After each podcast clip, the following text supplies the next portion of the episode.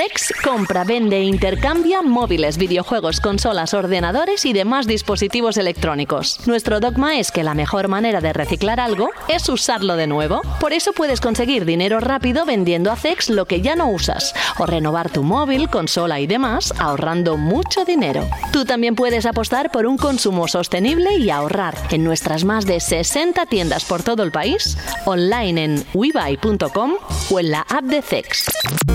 CEX patrocina Vandal Radio. Vandal Radio, Vandal Radio, Vandal Radio. Hey, hola, ¿qué tal? ¿Cómo estáis? Si yo un poco tocado, no sé si la voz me aguantará todo el tiempo, yo creo que sí, ¿eh? Más que nada porque ya he prevenido, he estado haciendo bondad, como se dice por aquí, he sido bueno para que la voz dure, pero que es normal, ¿eh? Yo no sé cuántas personas tenéis alrededor que haya caído ya, haya sucumbido a los virus de lo que sea, gripe, catarro. Bueno, para todos aquellos que estén un poco pochillos, pues un abrazo enorme de todo el equipo que hace Vandal Radio, porque sabemos que estamos ahí con vosotros, os acompañamos y hoy que vamos a celebrar el tercer aniversario de PlayStation 5 y Xbox Series X y S, hemos dicho, Jorge, vamos a ser tres en el programa. Entonces cada uno va... No, es broma, lo de... eh, Es que somos tres directamente. Primero, saludos de José de la Fuente. Es el programa número 15 de la temporada número 11. Jorge Cano, muy buenas. Hola, buenas. ¿Qué ha pasado hoy con el efecto Fairy? Porque ha sido que. Fran no puede porque viene de un evento, no le da tiempo. ¿La cosa está movidita o qué? ¿La reacción cómo se está viviendo estos días? En noticias hay un montón y la verdad es que os animamos a que las veáis en la página web. Pero ¿tú cómo lo estás viviendo desde dentro? Bueno, una semana de estas raras ya, como dije, ¿no? Que está todo el mundo expectante a los Game Awards porque se supone y vamos, y tenemos claro que va a haber eh, algún anuncio importante, alguna sorpresa, algún tráiler que nos va a dejar con la boca abierta, Kojima por allí, todas estas cosas, ¿no? Entonces está todo como todo el mundo esperando, ¿no? A que lleguen los Game Awards y como los juegos importantes de noviembre y demás ya salieron, pues eso, un periodo ahí un tanto raro de espera, que de todas maneras, eh, esto sobre todo tú que ahora- ahora que eres el, uno de los mayores fans en España de Avatar, pues eh, estarás... No, no, no, no, no, no. Soy de contando- la PS Portal. Ah, bueno, pero, eh, pero una cosa no quita la otra, o sea, puede o ser... sea, puede ser de los dos, ¿no? Claro, claro, de los dos, no, que tiene, no tiene nada que ver. Entonces eso que la semana que viene sale el juego de Avatar, que lo estabas esperando muchísimo. ¿Y quién Y te que dice que no lo tengo ya? A lo mejor lo tienes ya, efectivamente. Y que es el Ah, te último estoy gran- troleando. es el último gran lanzamiento del año y que bueno, lo a- va a ser un poco raro, ¿no? Porque va a coincidir ahí justo el lanzamiento con los Game Awards y demás, así que no sé si tendremos el análisis en la, en la semana que viene o cómo lo haremos, pero bueno, si no es en el programa de la semana que viene, será en el de la de después, pero analizaremos Avatar, a ver qué tal les ha quedado el Far Cry este. Veremos qué nos cuenta la persona que se encargue de analizarlo aquí en Vandal. Pero, oye, que hoy tenemos un bloque de noticias bastante grueso, interesante. Hay alguna noticia que nos está pareciendo incluso más destacada de lo que quizás a simple vista pueda pareceros. También, evidentemente, en la parte final, antes de la Shirley pregunta, vamos a hacer un repaso por estos tres años de las consolas de nueva generación, en qué punto estamos, hacia dónde vamos, aunque va a ser más larga de lo que imaginamos en aquel 2020, ¿no? Por todo lo que sabemos. Gracias, Jorge, por estar y también a Alberto González, que se ha querido sumar al trío La La La. El otro soy yo. Eh, Alberto, ¿cómo estás? Muy buena, sí, sí, sí. Hoy estamos eh, en una mesa camilla los tres aquí para analizar la actualidad del mundo del videojuego, hacer un repaso sobre estos tres años de las consolas de Sony y, y Microsoft y para dar pie también a lo que es una de las preguntas eh, Shirley más esperadas del año, que yo creo que también es importante contar con la opinión de los oyentes con respecto a esa gala que la tenemos aquí muy cerquita. Ah, vale, pensaba que la pregunta era cómo saben, a qué saben los chocorreznos, por ejemplo. Que luego leeremos una cosa que nos han mandado, que hay turrón, no sé ni cómo se pronuncia, pero turrón y torrezno. O sea, una cosa mm, que solo con decirlo ya engordo tres kilos, solo Una por pronunciarlo. ¿no? Una, una deliciosa aberración, ¿no? Porque es como mezclar dulce y salado y las cosas más ricas del mundo, que es el chocolate y todo lo que viene del cerdo, ¿no? Sí, Yo creo que es una sí. mezcla una mezcla bombástica. Nosotros estamos planteando hacer una sección aquí durante los próximos días, en las próximas jornadas. A ver, que quedan tampoco muchas, ¿eh? creo que tres o cuatro ediciones de Banda al Radio de este 2023. Habrá que dedicar la próxima, como bien ha dicho Jorge, a los Game Awards, que ahora vamos a hablar de ello. Y al menos el último o el penúltimo vamos a hablar del GOTI, o sea que más o menos está calendarizado. Pero que una sección en la que hagamos ejercicio, todos, ¿no? No, es broma, es broma. Lo digo para prepararnos para la fiesta porque nos vamos a poner que eh, cuando salgamos de Reyes, en vez de ir andando a trabajar, vamos a ir rodando. Pero bueno, eh, que muchas gracias también, Alberto, como te decía, por estar aquí y nosotros nos vamos ahora como siempre con nuestros amigos de CEX, volvemos en un momento y entramos directamente en lo más destacado que nos ha dejado la actualidad de los videojuegos. ¿Os venís? En lo profundo de tu cajón se escucha la voz de un triste móvil muerto de asco. ¿Qué será de mí ahora que nadie me quiere? Antes hacía fotos, veía TikToks, enviaba WhatsApps a lo loco. Aún tengo ganas de vivir. Sácame del cajón y llévame a Zex. Ese móvil merece una segunda vida. Llévalo a tu tienda Zex más cercana y te daremos el mejor precio por él. En tu cajón no vale nada, pero en Zex te lo cambiamos por dinero en efectivo. Trae tu móvil a Zex y consigue Pastuki de la buena. Tiendas por todo el país y también online. Busca CEX. Vamos, que nos vamos.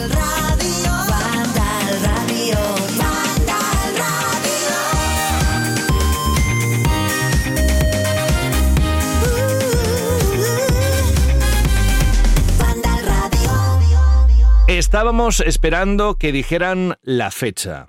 Sabíamos bastantes cosas ya, pero se han empezado a despejar las dudas alrededor de un juego que sinceramente va a dar mucho que hablar, pero será en marzo. Estoy hablando de Dragon's Dogma 2, porque en el showcase de Capcom tuvo lugar la- el anuncio de la fecha en la que se pondrá a la venta este juego de acción y rol de la compañía nipona. Por cierto, más de 10 años después de la primera parte llega esta continuación, este segundo capítulo y llegará a PC, a PlayStation 5 y Xbox Series XS. Y bueno, también os digo que no nos pilla muy de sorpresa porque se empezaba a rumorear. Incluso eh, hubo ahí un escape en la tienda de Steam que estropeó la sorpresa realmente de, ay, es el 22 de marzo, ay, que mira, que nos ha pillado de aquí, que no nos lo esperábamos. Pues no, ya si seguís Vandal, ya prácticamente podríais decir la fecha antes de que lo dijera Capcom.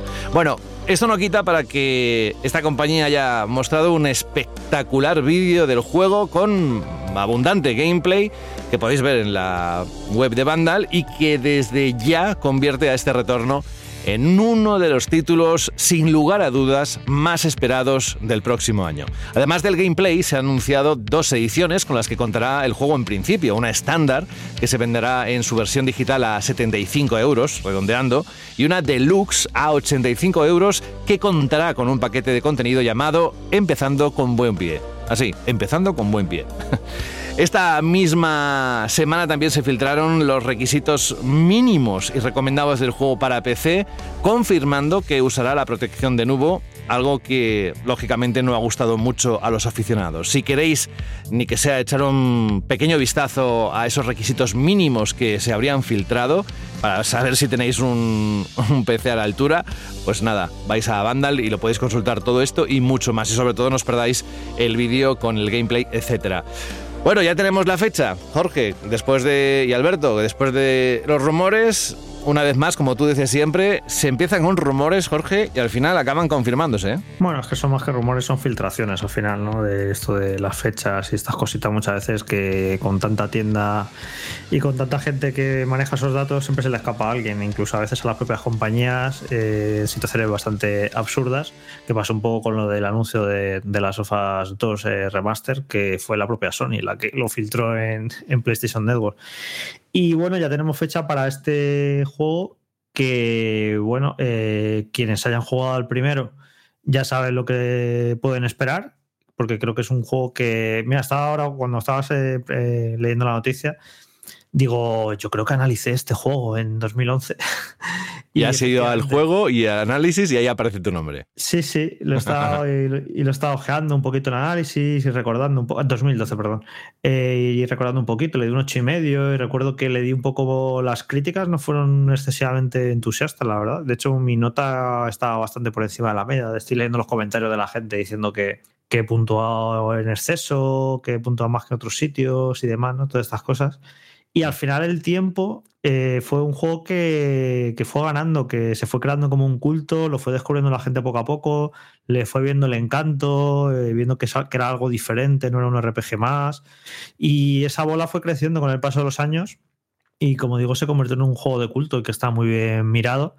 Y que, bueno, pues era una secuela que no era muy obvia porque no parece como que fuera un enorme éxito el primero, pero bueno, al fin y al cabo, a base de reediciones, de que la gente hablara bien de él y demás, pues mira, eh, Capcom dio luz verde a la secuela y lo visto el otro día en el gameplay este que publicaron, pues tiene una pintaza. Eh, a quien le guste los juegos de rol y acción y este, esta ambientación de fantasía medieval tan pura en cuanto a la estética y a las criaturas y demás, pues eso, que pinta muy bien y que puede servir también para puerta de entrada para que muchos los que no jugaran al primero, pues a lo mejor que se animen con este y descubran por qué gustó tanto aquel juego. No sé si tú, Alberto, si has Sí. jugado a Dragon Dogma y demás, porque A mí la me ambientación es tu Es rollo. 100%, 100% mi mierda, ¿no? Como se suele decir. Es que es verdad, es que es, como bien has dicho, Jorge, es un juego de acción y rol en tercera persona puro, eh, pero puro 100%, con una ambientación que a mí me gustaba mucho porque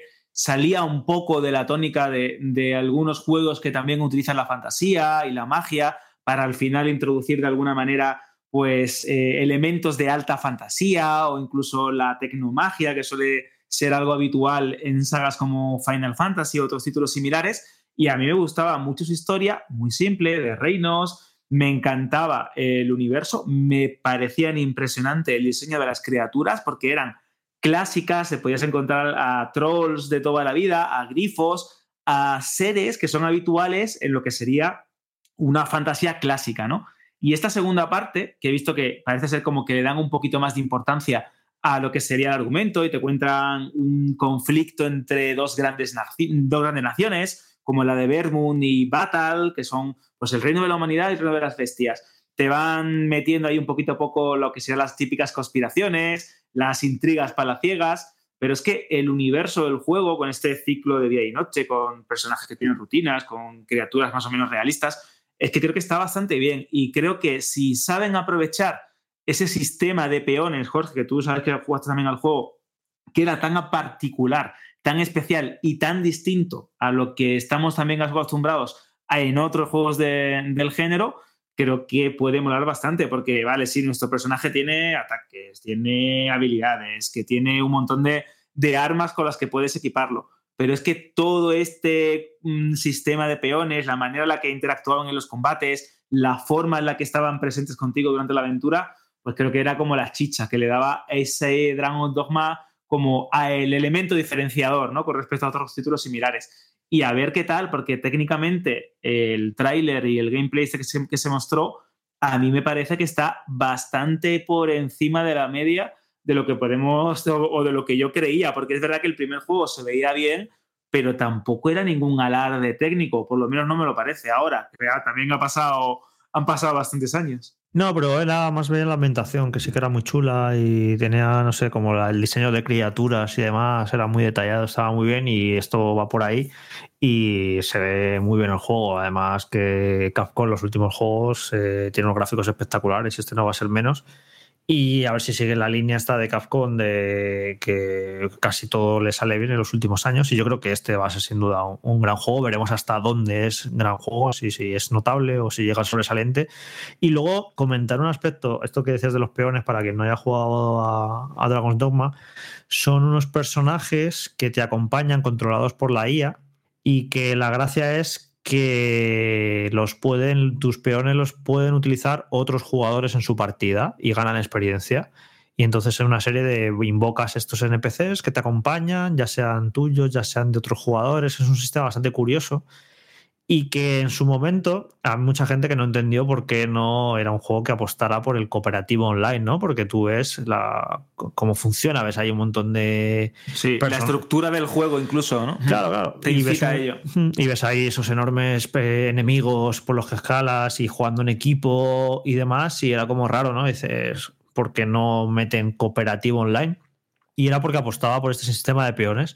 Y lo que me parece todavía más atrevido si cabe en la secuela es que siguen en sus 13, porque es que me he ido a mirarlo porque me costaba como creerlo. Digo, ¿siguen sin meter online? Y efectivamente, no tiene online Dragon's Dogma 2. Lo estoy mirando en la ficha de Steam, lo estoy mirando en la ficha de Xbox.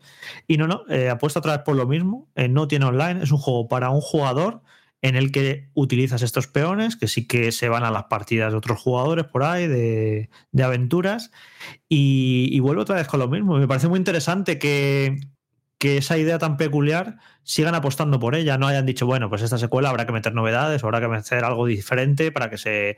y vamos a meter un multijugador. No, no, no, no. Han dicho, no, es que lo que era peculiar de ese juego era que era un juego para un jugador, que ibas acompañado por personajes de la IA, y vamos otra vez por el mismo camino.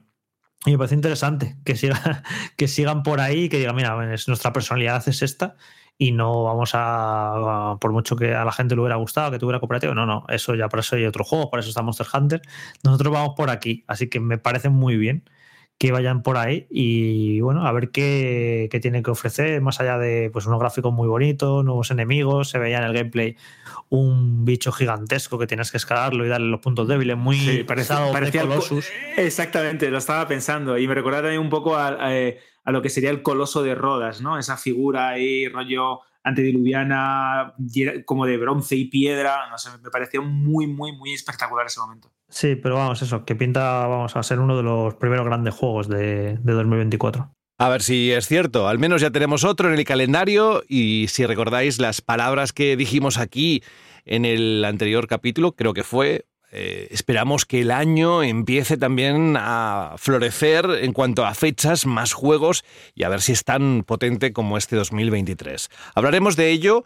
Desde luego, en los últimos programas de este 2023, nada, dentro de un ratito como quien dice.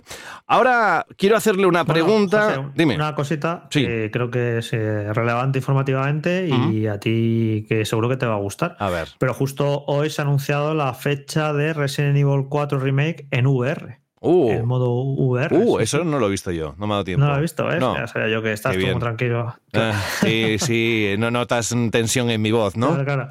El 8 de diciembre llega este modo. 8 de que- diciembre, o sea, está, eso está ahí Sí, ya, mañana, la próxima semana. El viernes que viene, sí, y que es gratis, ¿vale? Eh, que esto bastante generoso por parte Qué de bien, Capcom. qué bien. Así que quien tenga Resident Evil 4 Remake en su versión de PlayStation 5, pues puede bajarse este DLC que es el para PlayStation VR 2. Y esto pinta eh, que va a estar muy chulo. Además, van a, sacar, a sacar una demo también para quien quiera probarlo. Y yo creo que, a no ser que nos sorprenda negativamente, porque luego resulte que lo ha hecho deprisa y corriendo de mala manera, pero yo estaba viendo el tráiler que tiene una pinta espectacular, póntelo si quieres. Y yo creo que va a convertirse en el momento en el que salga en posiblemente uno de los mejores juegos, o si no el mejor de lo que hay en el catálogo de PlayStation VR 2. ¿eh? Tiene, una, tiene una pintaza que no veas. Pues mira, Y que una va a dar excusa, mucho- y que va a dar mucho miedo, ¿eh? también te digo. sí. A los que tengan miedo, esto en VR, telita. una excusa para jugarlo de nuevo. Me parece un juegazo. Y volvemos a lo que decimos siempre, qué suerte tenemos algunos de poder disfrutar de esos juegos que en su día nos perdimos y ahora vienen pues vitaminados, ¿no? De aquella manera. Unos mejor, otros peor.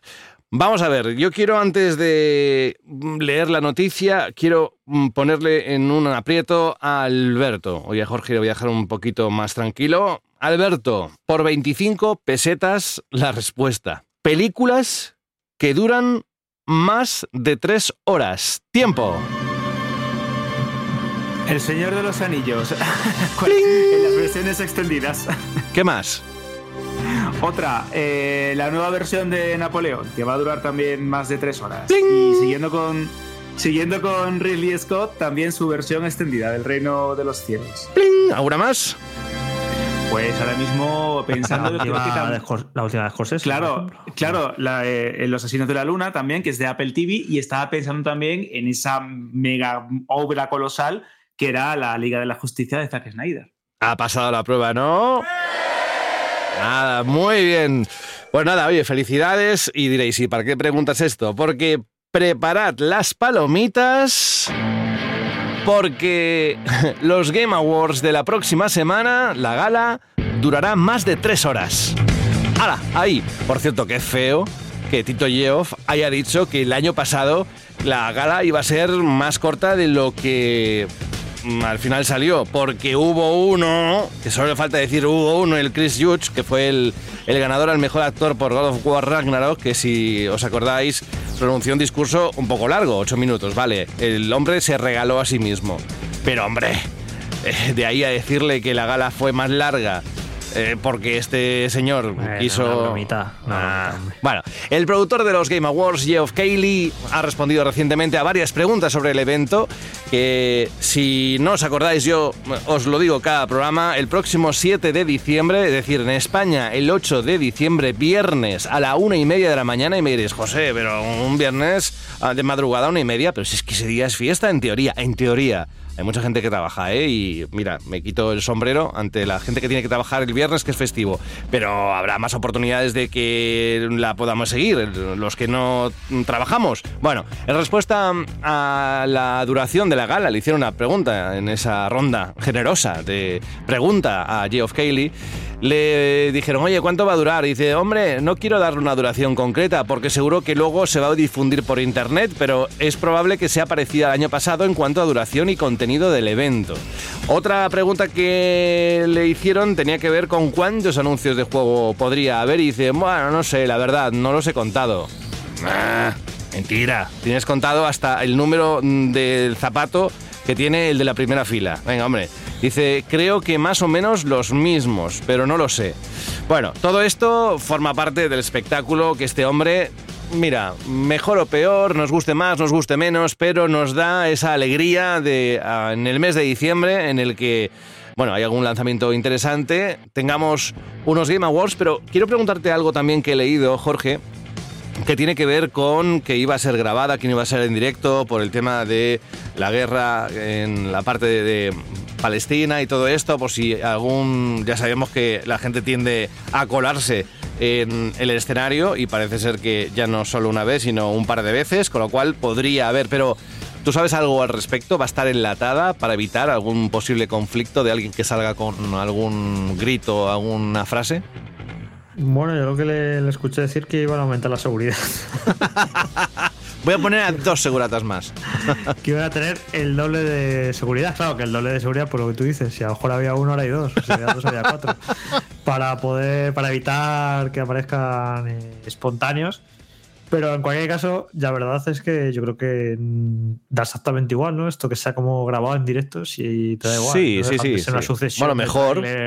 Mejor porque está todo más editado, entiendo. Y va todo Claro, pim si el pam. señor se pone a hablar ocho minutos, pues lo cortas y ya está. Ya, Entonces, pero, no sé. hombre, es un poco feo decir eso, ¿no? Oye, ya que ha subido el ganador, que no raje tanto, ¿no? No, pero ya, ya fuera bromas, eh, sí que es más interesante siempre que un evento de estos es, es en directo, porque pueden pasar cosas. como, pa- como pasó, como pasó, pues eso, el año pasado con el espontáneo, como pasó, pues yo que sé, el año este que Joseph Fare se le fue la pinza en el discurso, que pueda, al ser en directo, que haya margen para que la espontaneidad y que ocurran cosas inesperadas, que si es grabado, que sabes que no va, no va a haber nada, ¿no? Que se salga del guion. Pero bueno, en cualquier caso, bueno, que haga lo que quiera este señor, que para eso es su, es su fiesta. Y en cuanto, con ella lo que quiere. y en cuanto a Microsoft, eh, también leí que preparaba una batería de anuncios importantes o me lo he inventado yo. Bueno, eso yo no me espero aquí que... eh, a ver, Microsoft en otros años ha hecho cosas importantes. Recuerdo que la Xbox Series la anunció en este evento, por ejemplo, ¿no? Así que bueno, podría haber algo gordo, pero no creo que se vayan a volver locos y vayan a montar un mini evento con no sé cuántos anuncios. Pues tendrán. ¿Y no uno crees, dos. Jorge, eso te iba a decir yo, la fecha de lanzamiento de Hellblade quizás, ¿no? Sería la segunda parte, me refiero. Sería un buen, un buen anuncio relacionado De con Gears la marca. War 6, por ejemplo. Mm, Eso, no sé. 6, el primer Sí, puede de ser, el Fable, primer que se vea, claro. eh, que Jugabilidad. gameplay o algo. Sí, bueno, Oye, algo- por cierto. algo chulo seguro que van a tener. Todos los años tienen alguna cosita. Por cierto, esto lo iba a contar luego, pero ya que estamos hablando de Microsoft, al servicio de Game Pass se acaba de añadir dos títulos, el Remnant from the Ashes y el Remnant 2, dos aventuras de acción y rol con posibilidades, bueno, casi más que posibilidades, exigencias cooperativas, porque es de los mejores juegos. Jorge, ¿sabes lo que me gusta a mí Destiny? O lo que me gustó. Pues yo es una mezcla de Gears of War, de Destiny, de varios juegos. Está publicado por. Gearbox. Sí, sí. Y está disponible para PC y las consolas de Microsoft y Xcloud. Eh, sobre todo el segundo, ¿eh? yo estoy jugando, llevo mm, en los últimos días muy metido, más de 24 horas tranquilamente, a jugar al Remnant 2.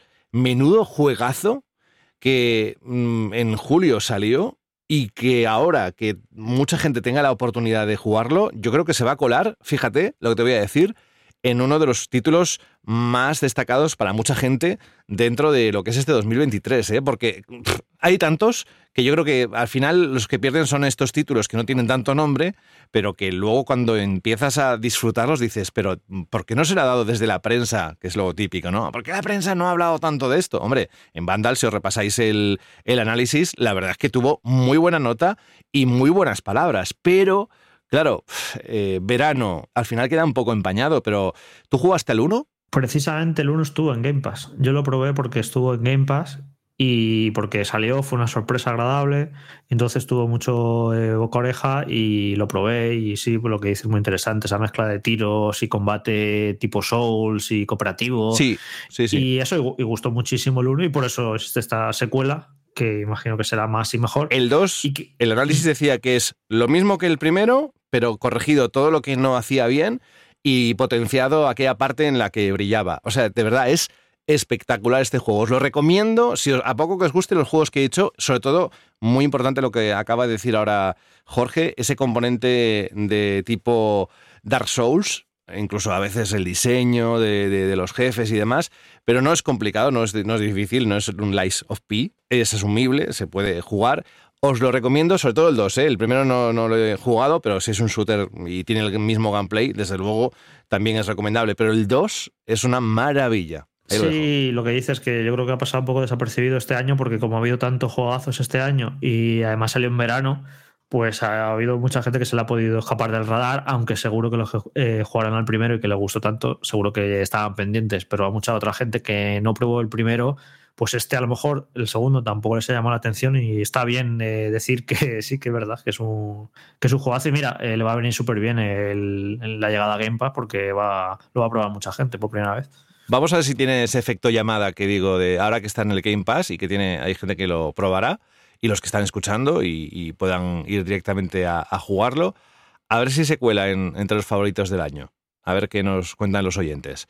Alberto, ¿qué te parece lo de los Games Awards y tantas horas? Lo estaba sopesando porque sabéis que aquí en Banda Radio siempre le damos un palito al pobre Geoff porque suele hacer mm, eventos o eh, presentaciones o fiestas del videojuego que suelen adolecer de graves problemas de ritmo. A mí la gala del año pasado, y eso que no estuve muy pendiente, la vi un poquito a deshora y a destiempo y en cortes y demás, eh, se me hizo un poquito aburrida y un poquito pesada. No sé si en este año van a repetir lo mismo porque ese será menos espectacular que el año pasado o con algo menos de espectáculo. Creo que se refiere obviamente a lo que has dicho, José, de que no haya interrupciones, de que no haya espontáneos que fastidien un poco el ritmo de la gala o el devenir de la gala en cuanto a estructura y organización y mucho menos pongan en peligro a los participantes y a los premiados, pero sí me da un poquito en la nariz que puede que sea un poquito más peñazo y esto me resultaría algo triste. Creo que eh, en este tipo de eventos, y también pasan los Oscars, eh, también pasan los Globos de Oro, en los Emmy, en un montón de, de galas, de entregas eh, de premio, retransmitirlas a veces eh, tienes que hacer según que tienes que hacer como algún tipo de sacrificio para que el espectador no se aburra. Y aquí este sacrificio o este impasse que suelen ser los trailers, los anuncios, los gameplays, las novedades, que es lo que al final mantiene enganchado al público, deben ser constantes o importantes. Así que vamos a ver qué nos depara. Se ha dicho, como también hemos dejado aquí claro, que Xbox va a tener un lugar especial, que va a ser muy predominante la gala, que habrá grandes anuncios. Sé, y esto que yo creo que pondríamos la mano en el fuego, que de alguna manera tendremos a Dead Stranding 2 siendo uno de, los, o uno de los momentos más importantes. Vamos a ver lo de Xbox. Yo espero alguna sorpresa menor, aunque también es cierto que han dicho que eso de los World Premiere no van a estar tan presentes como en anteriores ediciones. Así que yo creo que por mi parte eh, pinta bastante regular, entre comillas, la gala de los, de los juegos del año.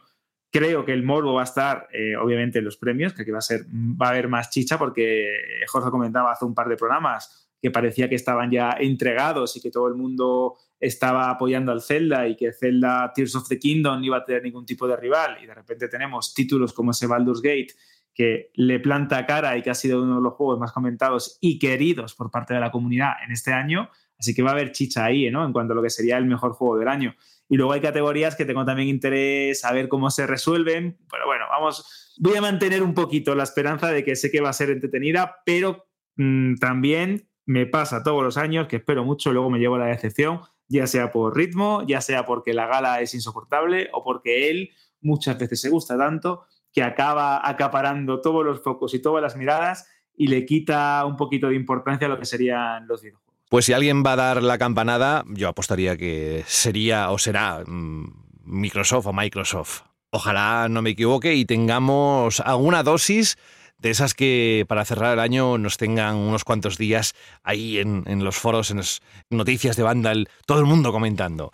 Lo que parece algo muy destacado. Antes os decía, hay titulares que cuando los lees no le das tanta importancia. Bueno, vale, bien, eh, pero luego cuando empiezas a ver otros movimientos y empiezas a decir lo que comúnmente se llama como unir los puntos, empiezas a darte cuenta de que de forma tranquila Microsoft o Microsoft con sus consolas, con sus servicios, está preparando algo muy gordo. Lo decíamos la semana pasada en el programa y yo te decía, Jorge, oye, yo espero que eh, Microsoft no se quede en lo que estamos viendo y que todo esto simplemente sea el principio, la punta del iceberg de algo que todavía está por venir. Y diréis, ¿y de qué estás hablando? Porque es que está sonando muy fuerte en muchos sitios la siguiente noticia, que tiene que ver con que Xbox en definitiva quiere llevar sus juegos y el Game Pass a todas las pantallas, incluyendo las consolas de Nintendo y Sony. De Nintendo se había dicho, si recordáis que Game Pass podría aparecer allí, eh, bueno, como un rumor. Luego yo de verdad que no he visto nada más, pero no significa que no haya detrás mucho trabajo de ver cómo se hace, cómo se articula todo esto. Pero bueno, desde luego que la compañía de Redmond sigue teniendo muy claro su objetivo de querer llevar Xbox Game Pass a todos los dispositivos posibles. Algo que ha vuelto a confirmar Tim Stewart de la propia Xbox, quien ha comentado en un medio que la compañía quiere que tanto los juegos desarrollados por los estudios de Microsoft como Game Pass estén en todas las pantallas en las que se puedan jugar a videojuegos. Hombre, sí, la de la nevera, desde luego no. Si tienes una nevera inteligente, es muy difícil, ¿no? Jugar una pantalla tan pequeña. Pero bueno, en todas las posibles. Y que además eso incluye también a las consolas de, como decía, de la competencia. De hecho, dice textualmente: es un cambio de estrategia. No es que esté anunciado nada de forma oficial, pero nuestra misión es llevar nuestros juegos first party y nuestros servicios de suscripción a todas las pantallas en las que se puedan jugar a videojuegos. Eso incluye Smart TVs, dispositivos móviles y aquellas compañías que habían sido, ojo aquí, que habían sido nuestras competidoras en el pasado como PlayStation y Nintendo. También recordemos, y esto para acabar y dejar que Jorge y Alberto puedan opinar al respecto, que aunque esa sea la intención de Microsoft de cara al futuro, yo creo que algo de esto tiene que haber y, y, para dar bien la campanada, tenemos que recordar que Jim Ryan de PlayStation en su día dijo que no estaba entusiasmado con la idea de ver Xbox Game Pass en las consolas de Sony porque decía que era un servicio que no le gusta a casi nadie en la industria. Esto lo pudisteis leer en la web de Vandal. ¿Qué hay detrás de todo esto? Pero es que además, Jorge, el tema está en que suena tan fuerte en tantos puntos distintos que algo tiene que estar a punto de llegar. No sé si serán de Games Awards, ni mucho menos, y eso es una flipada, pero igual en 2024. ¿Qué te parece? Eh, lo primero que, bueno, ha causado cierto revuelo, pero a mí esto no me ha sonado nuevo. Yo creo que esto ya lo hemos comentado en el podcast hace dos o tres años que hicieron unas declaraciones eh, parecidas. Y o a lo mejor cuatro años, no sé, cuando empezaron con todo esto de Game Pass, y ya dijeron que su intención era que se pudiera acceder a Game Pass en la mayor cantidad posible de pantallas, de plataformas, y evidentemente eso incluía también eh, consolas como PlayStation o la consola de Nintendo. Sí, pero hace dos años, Hmm. Jorge, no había la compra de estudios, como hemos visto, ni tampoco Bueno, por nuestras cabezas. Viene ya, eh, se viene cosechando. Sí, bueno, pero la. Activision Blizzard, un Call of Duty, el. Bueno, ojo, ¿eh? Que Sí, sí, pero que es más. PlayStation ya eh, hizo declaraciones al respecto de eso y dijo que nanay.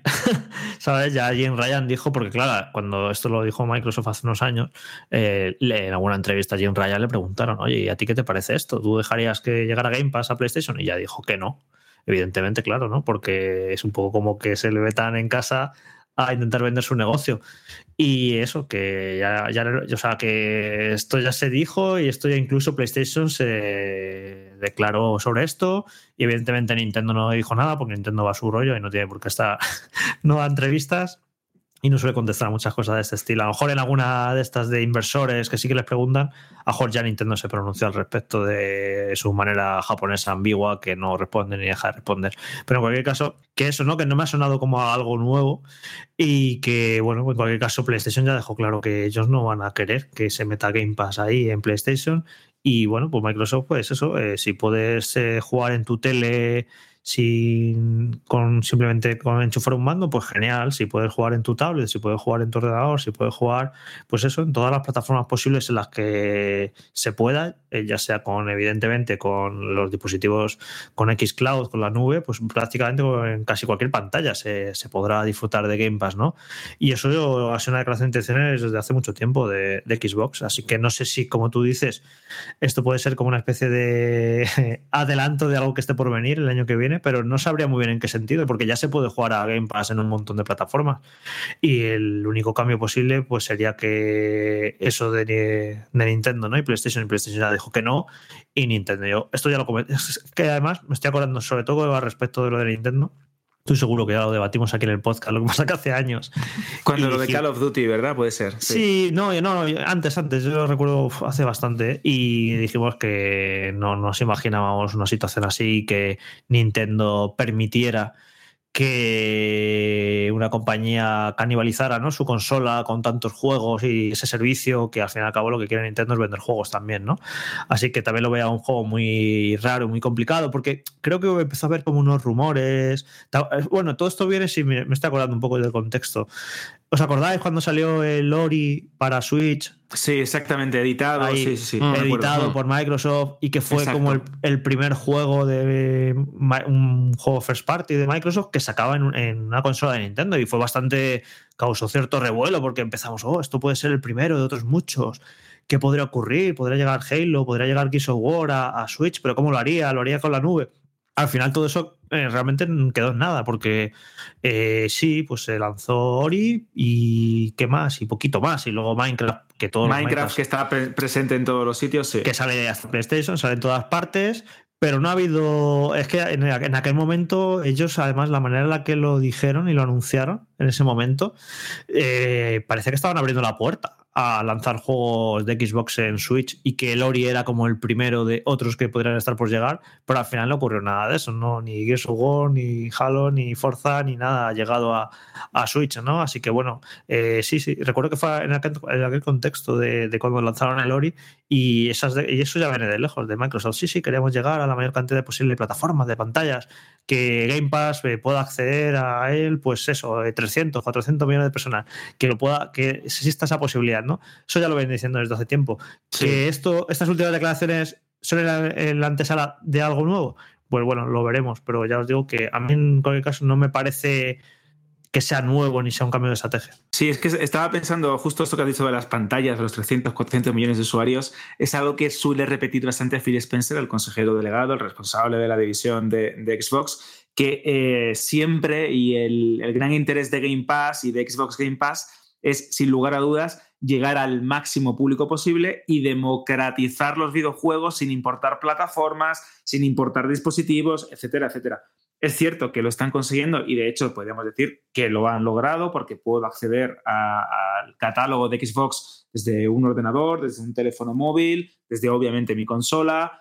Quién sabe en el día de mañana si también desde eh, dispositivos o incluso de forma nativa a través de aplicaciones que diseñen para Smart TV. Ahora que comentabas también, José, el tema de las nuevas generaciones de conexiones, de Internet, de cómo la velocidad va a ir cada vez eh, aumentando lo que sería el ancho de banda y dando una respuesta mucho más eh, exacta. Instantánea, sí. lag, instantánea, exactamente. Sin ningún tipo de problemas en cuanto a conexiones inalámbricas para poder jugar de forma remota a títulos muy exigentes, a resoluciones muy buenas y con gráficos muy buenos, eh, creo que el futuro obviamente es este.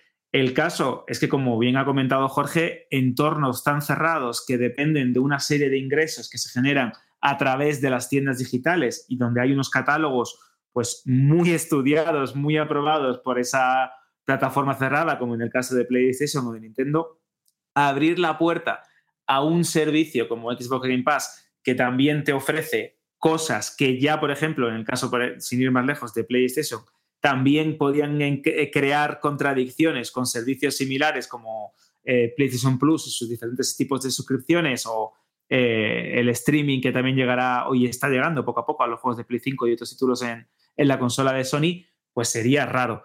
Sí es cierto que el mercado tiende hacia lo que ya hemos visto y aunque suene muy repetitivo, porque ya lo hemos comentado una y otra vez también aquí en Mandal Radio, a lo que es el formato digital, al streaming y a la carencia de un formato físico y puede que incluso de un sistema cerrado, como hemos visto en la música, hemos visto en el cine, hemos visto en un montón de medios que se están adaptando poco a poco a este, a este vídeo bajo demanda, a este juego bajo demanda también en este caso de Game Pass, creo que llegará un momento en el que las grandes compañías luchen por la hegemonía en este, en este mundo, pero sé que van a luchar también con sus respectivas plataformas nativas. Quién sabe si dentro de 20 años o 15 Nintendo decide apostar por una plataforma digital donde puedas acceder a todo su catálogo de juegos y que esté disponible en ciertos televisores o en ciertos dispositivos, que Sony haga lo mismo. No creo que abandonen tan rápidamente tampoco el tema de las eh, consolas y los dispositivos de hardware. Buscarán alguna manera de que tengas un cacharrito, ya sea un mando, ya sea un accesorio exclusivo o algo que te permita Como Luna, una ¿no? experiencia exactamente o como la fallida Google Stadia pero mm, puede que los tiros vayan por ahí quizás esos, es- estos casos como el de, el de Luna el de Nvidia Shield ¿no? que también hace lo mismo o incluso eh, Google Stadia sean los pioneros de algo que esté por llegar pero tampoco me quiero poner ahora con la bola de cristal sí es cierto que Microsoft sabe que si quiere triunfar tiene que llegar al mayor número de plataformas y al mayor número de, dispositivos. Ahora mismo creo que ya no puede crecer más, más allá de alguna eh, jugada loca como que empiece a ser compatible con las, con las televisiones o algo. Eh, el tener éxito en este mundo de las suscripciones, en el mundo de las membresías, en el mundo del streaming, no les queda otra que intentar también hacer mella en sus dos grandes competidoras como PlayStation y Nintendo. También pienso de alguna, de alguna manera que estas declaraciones intentan enterrar un poco el, hacha de guerra o eh, calmar un poco los ánimos después de esas confrontaciones tan, tan, tan, tan severas y tan agresivas que han tenido, eh, han tenido ambos entes ¿no? durante, el, durante el juicio por el tema de la, de la compra de Activision Blizzard. Así que también a lo mejor es una manera de intentar apaciguar un poquito el, escenario, calmar un poquito los ánimos y demostrar que efectivamente todas estas compras de estudios, como bien has apuntado, o todas estas adquisiciones que se han hecho durante los últimos años, porque es verdad que viene de lejos, digamos desde el 2017, viendo cómo Microsoft eh, refuerza su división de First Party a través de compras de estudios, cómo toda esta inversión empieza a rodar y que gran parte de esa inversión también va a llegar a las principales competidoras de Xbox. Pero bueno, este mercado sorprende, quién sabe qué megatón podemos tener el año que viene y imagínate que las tres grandes se unen para, para cualquier tipo de jugada comercial, ¿no? que el, el, mundo da muchas vueltas y en la tecnología muchas veces durante el camino vemos aliados completamente inesperados. Sí, sí, y el dinero mueve montañas, eso lo sabemos perfectamente.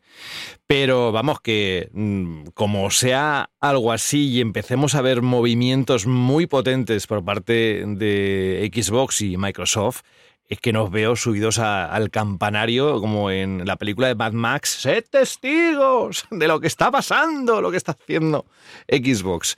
Ojalá. Por eso digo que queda mucho todavía, mucho partido que jugar y esto no acaba nada más que comenzar y estamos viendo solo una parte de todo lo que vendrá en el próximo futuro, en el futuro más inmediato. Y a todo esto, también por declaraciones que empieza a hacer mm, Xbox o Microsoft con respecto a la inteligencia artificial, porque ya están diciendo que evidentemente la consola en el futuro, las de Xbox, tendrán bastante cantidad o buena dosis de inteligencia artificial. Y me lo creo porque está invirtiendo cantidades monstruosas de dinero y además ha habido un capítulo en el último en las últimas semanas sobre OpenAI, no vamos a entrar ahí, nunca mejor dicho, pero que ha habido, se está moviendo mucho dinero, hay mucho interés y que todo esto llegue a la población, a nosotros, de una determinada manera y los cambios van a ser exponenciales. Y si no, eh, nosotros lo llevamos diciendo tiempo y, bueno, el tiempo nos quitará o nos dará la razón, como Zanussi. ¿Cuántos años tengo, no? Para ese anuncio. Bueno, vamos a la siguiente noticia. Tú conociste el anuncio de Zanussi, ¿no? El tiempo nos da la razón. Dime que sí, No. Jorge. No. No. Buah. Es que tú eres no voy a dar pistas, pero tú eres sensiblemente mayor que yo. Bueno, Sensiblemente. Lo justo para no haber visto ese anuncio. Además, Zanussi, mira, ¿me sabes a lo que me recuerda Zanussi? A la Al camiseta de Madrid. Real Madrid. A mí también. La, la camiseta de Real Madrid, la de, bueno, la que era la, la quinta del buitre, pues ver a Mitchell, Butragueño, Martín Vázquez. Exacto. Hugo Sánchez con la camiseta poniendo Zanussi. Pues eso es lo primero que me recuerda a Zanussi, que yo imagino que el anuncio será de aquella época, claro, también, que iba a tope Zanussi. Pues mira, os lo cuento rápidamente para los que no son tan viejos como yo. De- el anuncio decía, bueno, es un típico anuncio de un electrodoméstico, y decía, Zanussi, el tiempo nos da la razón. Y entonces se iluminaba el sí. ¿Sabes? Y era como, ¡ah! ¡Qué creatividad!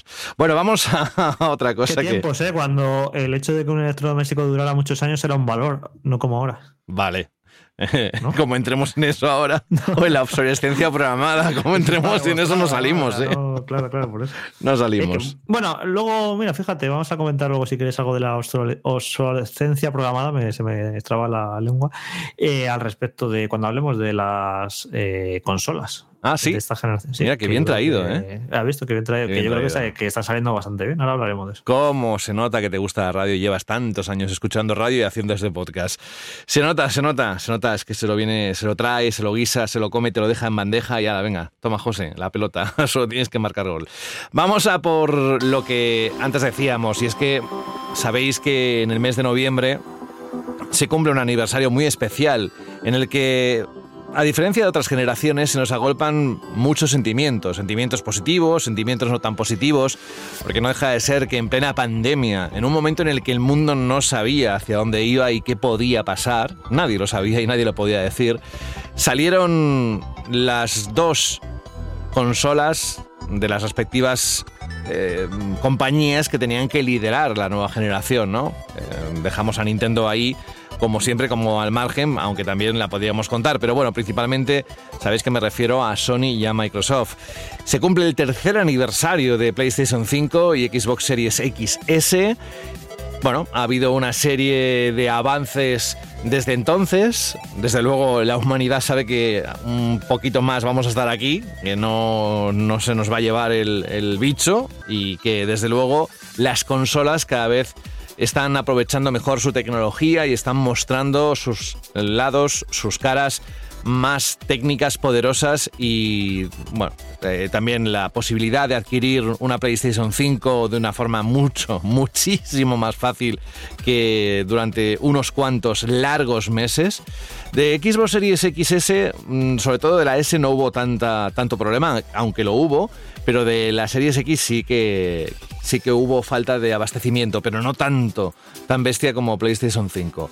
Y nada, llegado a este punto en el que sabemos además que tienen más recorrido, gracias a esa compra de Activision Blizzard y esos correos cruzados que se filtraron y que un poco como estimaban ¿no? las compañías, sobre todo en el caso de Microsoft, la vida útil de Xbox Series XS y que decían que por lo menos hasta 2028, que no será así, que habrá un restyling o habrá alguna modificación de por medio o se cargarán las consolas. Unos me decían que no, creo que en algún comentario de iBox, porque le interesan mucho las consolas a- como negocio a, a Microsoft.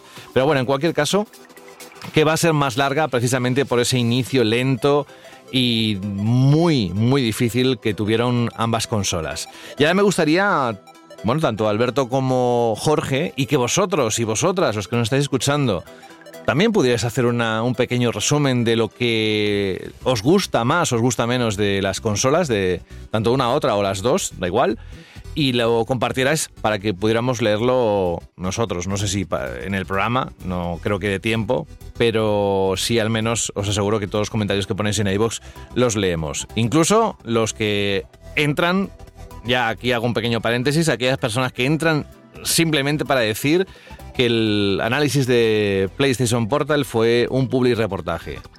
Pues lo siento que tengáis ¿Cómo esa sensación. Sí, eh, Claro, porque es que diciendo además se adelantaba a su tiempo. que- bueno, y. Ah, y tengo. Sí, claro que es adelantada a su tiempo. Esa consola te pilla con un 5G en condiciones y vamos, puedes jugar donde te dé la gana. De hecho, está, está agotada. Bueno, no sé, ya seguiremos a ver eso, que nos lo cuente Rubén. Pero también os digo una cosa, he- he descubierto un. Nada, un, un pequeño truco que os lo comento en este momento y cierro ya el paréntesis. Si jugáis con la consola, es decir, si la consola está en reposo, la PlayStation 5, y le quitáis el cable HDMI y os conectáis a través de PS Portal, Y te vas al espejo. el streaming, no, no, no. A las 12 No, de la hombre, no. noche y en el No. espejo dices tres Que veces. tiene sentido, que tiene sentido. PlayStation, PlayStation. Jim y Ryan. y entra Jim Ryan diciendo que no me jubilo, que no me jubilo. en tu casa. Y vamos a estar en Xbox. Game Pass. Y te la configura.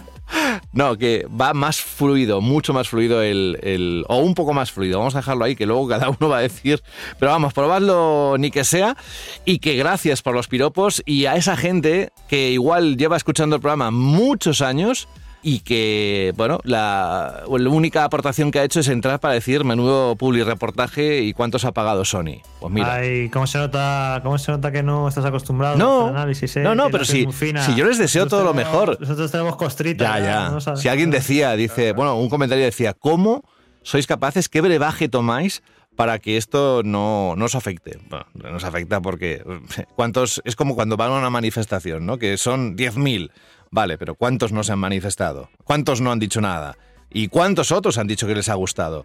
Pues nada, simplemente nosotros queríamos, yo por mi parte, contaros mi experiencia sincera, empírica, y eso trasladé, nada más.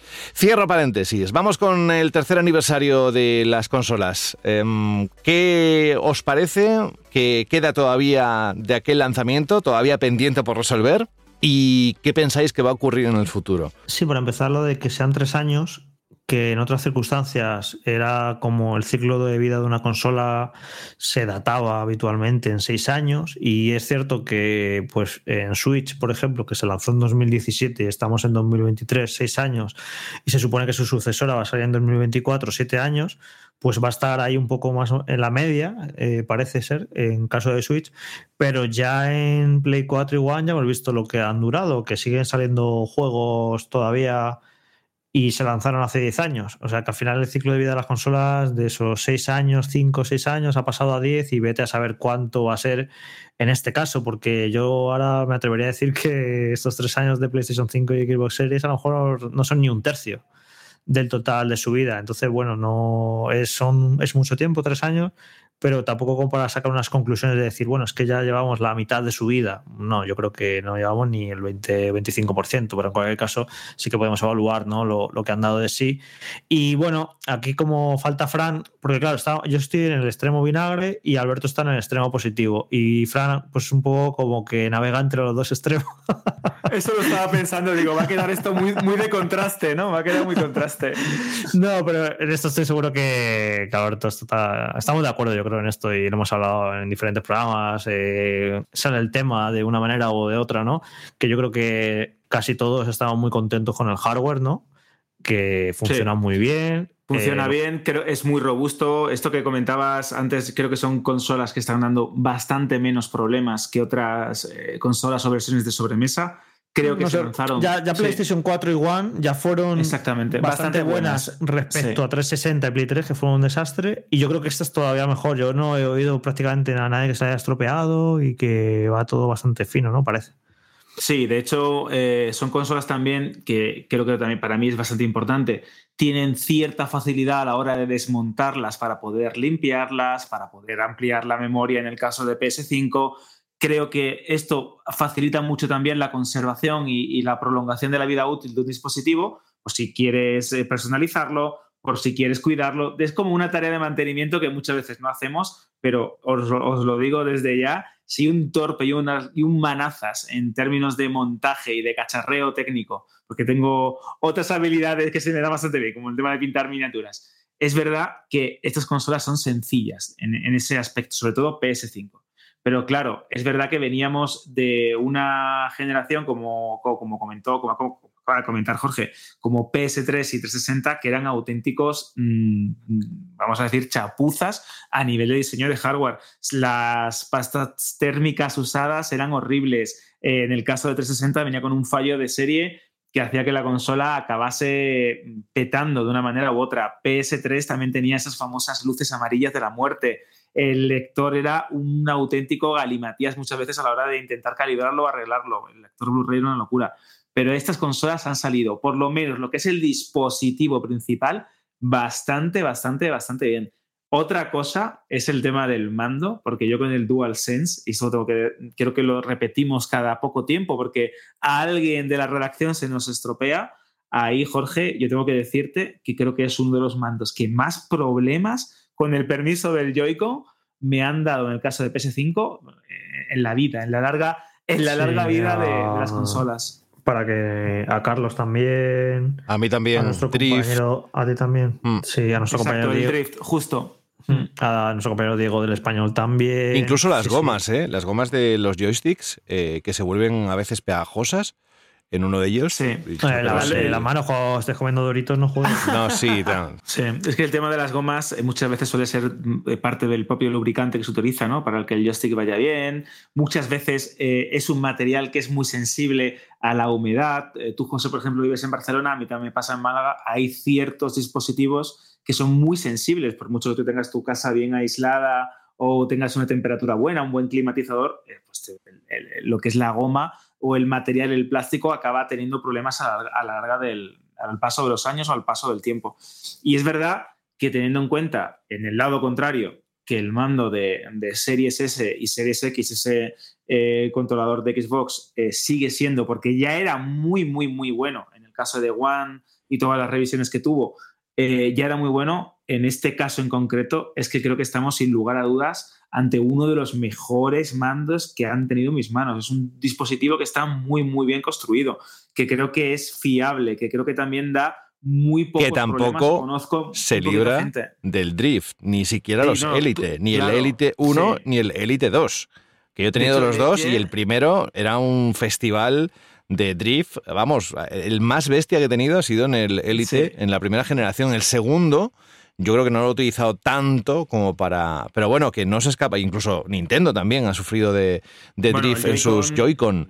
El Joy-Con es incluso un, un caso más sangrante, ¿no? Lo- De los que estamos hablando. Pero quiero enfatizar sobre todo eso, ¿no? El tema de la construcción. Sí es cierto que son muy aparentosos, que son muy bonitos, pero hay algo en el caso del DualSense que no me cuadra, que es el tema que sigo pensando que es un mando que está mal diseñado o que tiene un problema demasiado recurrente. Pero en el caso del mando de Xbox creo que es bastante más fiable, sobre todo a, la larga. Tengo todavía el Day One de la Xbox, eh, la primera, de la One de 2013, dando guerra y no ha tenido ningún problema. Hay veces la cruceta como que no termina de ir todo fina, pero por lo demás sigue, sigue dando guerra del 2013 y los, todos los que he ido comprando de diferentes colores, Y luego, la verdad es que van bien bastante bien. y luego más allá de las calidades, eh, lo del DualSense a mí me pareció muy decepcionante. Eh, al final no se está utilizando casi nada. Lo de los gatillos adaptativos eh, fue un gimmick que cuando probamos el juego este, el Astrobot, era guau, qué pasada, tal. Y nada, luego yo qué sé, yo no he probado prácticamente juegos que diga, "Buah, eso es alucinante o aporta gran cosa. Sí. O, Returnal, el Gran- Returnal lo Gran utiliza Turismo bastante. 7, Returnal, Gran Turismo 7, el Spider-Man también lo suele hacer bastante Sí. bien. Es, es algo que, de hecho, Jorge también lo estaba pensando, con la vibración áptica. ¿Recuerdas que en Vandal hacíamos reportajes sobre la vibración Mm, áptica? sí, sí, sí. la- cómo iba a influir en la manera de cambiar el concepto de vibración ¿no? que teníamos hasta la fecha en el mundo del videojuego, de qué manera los juegos iban a aprovecharlo. salió Astrobot. Astrobot es una muestra absurda que quizás incluso a la hora de ofrecer texturas y de transmitir sensaciones al jugador. Es verdad que, por ejemplo, Returnal también lo utiliza. Gran Turismo 7, que yo creo que es el juego que más aprovecha el DualSense, también lo hace de una forma bastante inteligente. Títulos como Horizon, Forbidden West, esos Spider-Man que comentábamos.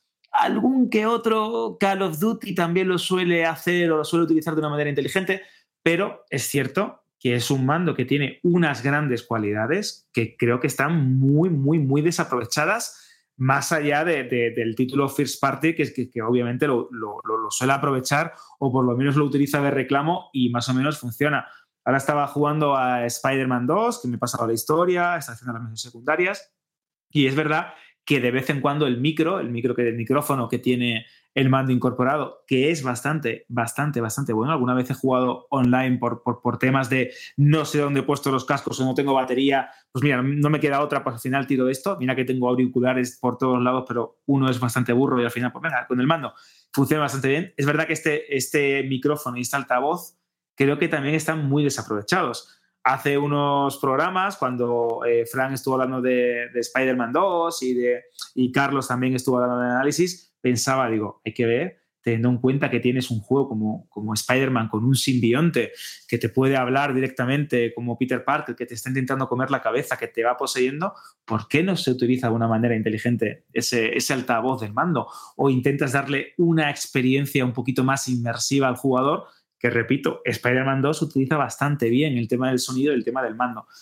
Hay cosas que, como bien has dicho, Jorge, son grandes formas de vender un producto, de, justificar el precio, de justificar el salto, que muchas veces las compramos porque es verdad que están muy bien y hay juegos que al principio, las primeras generaciones que lo aprovechan, pero luego caen en el, en el desuso y en, y en el olvido y al final acabas teniendo un mando con botones, con una vibración un poquito mejor de la cuenta y que de vez en cuando hay alguno que utiliza el tema de los gatillos adaptativos. Y es una pena porque creo que hay tecnologías muy interesantes y esto también se puede aplicar al Joy-Con, que creo también es un mando bastante desaprovechado. Y bueno, el mando de Xbox es bastante, vamos a decirlo, conservador, ¿no? No tiene tanta tecnología ni tiene tantas tonterías y al final, pues mira, su apuesta ha sido bastante más inteligente porque evitas un montón de fallos mecánicos. ¿no? Pero Sí, eso también, ya- perdona, Jorge, un- rápidamente, eso pasa en general con la tecnología. Cuando te compras un móvil, ¿cuánto utilizas de lo que hay? De esas novedades estrella que a veces aparecen y que no se explotan igual hasta en un tiempo largo. A ver, también te digo, ¿eh? el altavoz del, del DualSense y el micrófono, como juegues siempre con auriculares, vamos, que es que ni te enteras si ese juego tiene algún tipo de... El otro día descubrí yo que el Alan Wake me parece que salía sonido por el, Sí, sale sonido por el mando y digo, anda, mira. Pues claro, que siempre juego con auriculares y no me entero. Jorge, No, lo que iba a decir, que yo ya- esto ya lo comenté en su momento cuando hablamos de todas las bondades que iba a tener el mando de PlayStation 5. Y yo dije que, bueno, que creo que aquí lo que interesa más a Sony no es tanto eh, todo añadir todos estos gimmicks eh, y cosas con una intención creativa, que por un lado la tendrán, evidentemente, los ingenieros y quien idea, y quien idea todo esto, pero yo creo que hay más detrás un empuje de hay que sacar un mando diferente para que la gente lo tenga que comprar. Porque venden, ganan muchísimo dinero vendiendo mandos, pero muchísimo, muchísimo, muchísimo dinero. Y fue curiosa la decisión de Xbox de decir, no, los mismos mandos de siempre valen para nuestra nueva consola, que fue muy como una acción muy eh, pro usuario, por así decirlo. Y PlayStation yo creo que lleva la, la estrategia de, no, cada consola tiene su propio mando completamente diferente de las anteriores con novedades que a veces me parecen anecdóticas y que no aportan nada, y otras que a lo mejor estaban bien intencionadas, pero que luego los desarrolladores no saben utilizarlas o no quieren o no pueden. Pero creo que la intención muchas veces es de decir esto no, esto es un mando nuevo y venga, a pasar todos por cajita a compraros nuevos mandos. ¿Cuánto vale un DualSense? Por cierto, yo no he comprado ninguno, pero ¿cuánto vale? 69, depende. 69, 75 las ediciones especiales. 59, depende. Tú depende. fíjate, tú fíjate, lo peor de todo es que no me parece mucho, porque como vale lo mismo que un juego, Con un juego. Exactamente. Dice, bueno, es que vale lo mismo que un juego, pero claro, yo recuerdo, bueno, tampoco, es que no me quiero ir muy lejos, pero no sé, yo recuerdo cuando comparto un mando. DualShock en pesetas. ¿Cuánto costaba un mando de Play, cuánto costaba un mando de PlayStation 2, no? Eh, yo qué sé, pues que puedan ser 30 y pico euros. No sé, Sí. esto ya hemos como normalizado que comparte un mando cuesta 80 euros. Que es un dineral y ya te digo que ganan muchísimo dinero porque al fin y al cabo en todas las casas pues todo el mundo quiere tener dos mandos porque pues yo qué sé, para jugar con tus hijos, con O tu más. pareja, con amigos Si o tienes que o dos cargarlo. mandos o más. Claro, son dos siempre y un FIFA, ¿no? Y dices, vale, ya, pero cuando haya un mando que se agote, ¿qué? Bueno, pues lo Pues fíjate, pero si no tienes ¿y, un cuáles ¿Y cuáles serán los márgenes ¿no? de beneficio de, Claro. de- de ese? o sea, Rubén, pueden ser brutales. Rubén dice que son muy dinero. altos. Y Rubén sabe perfectamente, porque hace accesorios para, para mandos, sabe perfectamente eso, pero dice que Claro, sí, así sí. que a veces es lo que ocurre, ¿no? Que las consolas, el precio que salen de venta, eh, no ganan mucho dinero, sobre todo para esas enormes cajas que tienen que mover de un lugar a otro del mundo y poner en las tiendas. Eso eh, cuesta muchísimo dinero, toda esa logística, y luego no ganan mucho margen, a lo mejor vendiendo una consola, pero luego lo recuperan en cuanto venden un mando. Claro, como las impresoras. Ibas a comprar una impresora y decías, wow, una impresora aquí parece bastante buena. ¿Y cuánto cuesta? ¿60 euros? ¿70 euros? Claro, es que luego en los cartuchos está el negocio. De todas formas, os digo una cosa, el mejor mando hasta ahora que yo... A mí me encanta ¿eh? el DualSense, me gusta mucho eh, la vibración, cómo ajusta la vibración en Ahora determinadas dices, José, situaciones. a ver qué digo, pues sí, Portal, exacto. Los de No, pero- Portal pero- se lía, y pero- ya se lía del todo. bueno, también he dicho que tengo el Elite 1, el 2, y tengo el, el del 20, 20 aniversario de Xbox, o sea, tengo de, de todos. Y, y me encanta el de Xbox, siempre me ha gustado mucho, pero también me gusta mucho el DualSense y, y lo que aportó, sobre todo por, por el tema del ajuste de, de la vibración, o sea, cómo calibraban, si querían transmitir según qué sensaciones, eh, esa vibración, ¿no? Pero es verdad que como todo, o por ejemplo, no sé si era el arco, cuando veíamos la- el- los gatillos adaptativos, la resistencia, que lo mismo lo, lo- lo contaba Xbox con sus gatillos eh, para el Forza, y la verdad es que yo, bueno, tampoco, eh, sí estaba bien, pero realmente... eh, luego en el día a día lo que quieres es un mando cómodo, que tenga las prestaciones bueno, adecuadas. Y os digo que el mejor mando de PlayStation es el Edge. Y la hombre, claro, pues cuesta 240 euros, una cosa así. Pero la, comodidad de agarre, el que puedas eh, cambiar los, el tipo de joystick, eh, si los quieres mm, curvos o los quieres más largos, menos largos, y luego ya sabéis que si tenéis problemas con el tema del drift, siempre podéis comprar un módulo de joystick y cambiarlo por 24 euros, 25 euros, una cosa así. De todas formas, hay un problema. Alguien lo comentaba muy extensamente en un artículo, yo hace tiempo que lo leí, no sé dónde lo leí, pero que comentaba mm, que había un problema con los chips que afectaba a todas las compañías porque había un proveedor que era el del que se servían eh, tanto Microsoft como eh, Nintendo como, Sony y otras, eh, que no estamos nombrando, Nacom, eh, Scuf, bueno, un montón. Y, y que podían dar este problema. Claro, con... con si- ¿Lo del drift te refieres? Sí, sí, sí, sí. Sí, sí, sí. Yo leí un artículo que lo explicaba súper técnicamente por qué se produce, que es una pieza muy concreta, que fabrica el mismo fabricante, da igual que cuando sea de Xbox, Sí, que sea de Nintendo, sí. que sea de PlayStation, que esa pieza de los sticks viene del mismo sitio y tiene el mismo problema. Sí, sí, lo, lo estuve leyendo, era interesante. Yo os digo, otro truco, como el del brazo mecánico este para encender la PlayStation a distancia, que hay gente que ha gustado. Eso fue muy fuerte. Eso Esto- fue, además, es que me fastidia mucho porque cuando contaste eso, que yo estaba mm, gritando aquí en, la, en el cuarto, Pegando voces. estaba pegando voces, eh, fue cuando tuve un problema con la conexión Sí, y que me caí de tal y no pude y no del pude susto. replicarte Te caíste aquello. del susto. Me caí del susto literalmente y no pude replicarte a, a, a- Ah, lo friki que era. porque ¿Me querías llamar friki o qué?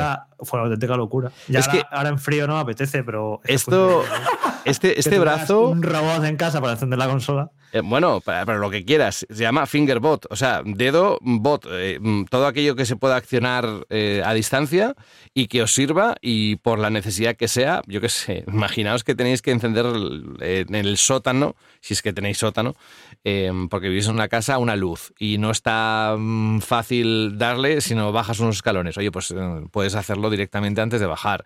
Yo qué sé, mil cosas. Es, es accionar aquello que es convertir en digital aquello que es mecánico directamente y que es analógico.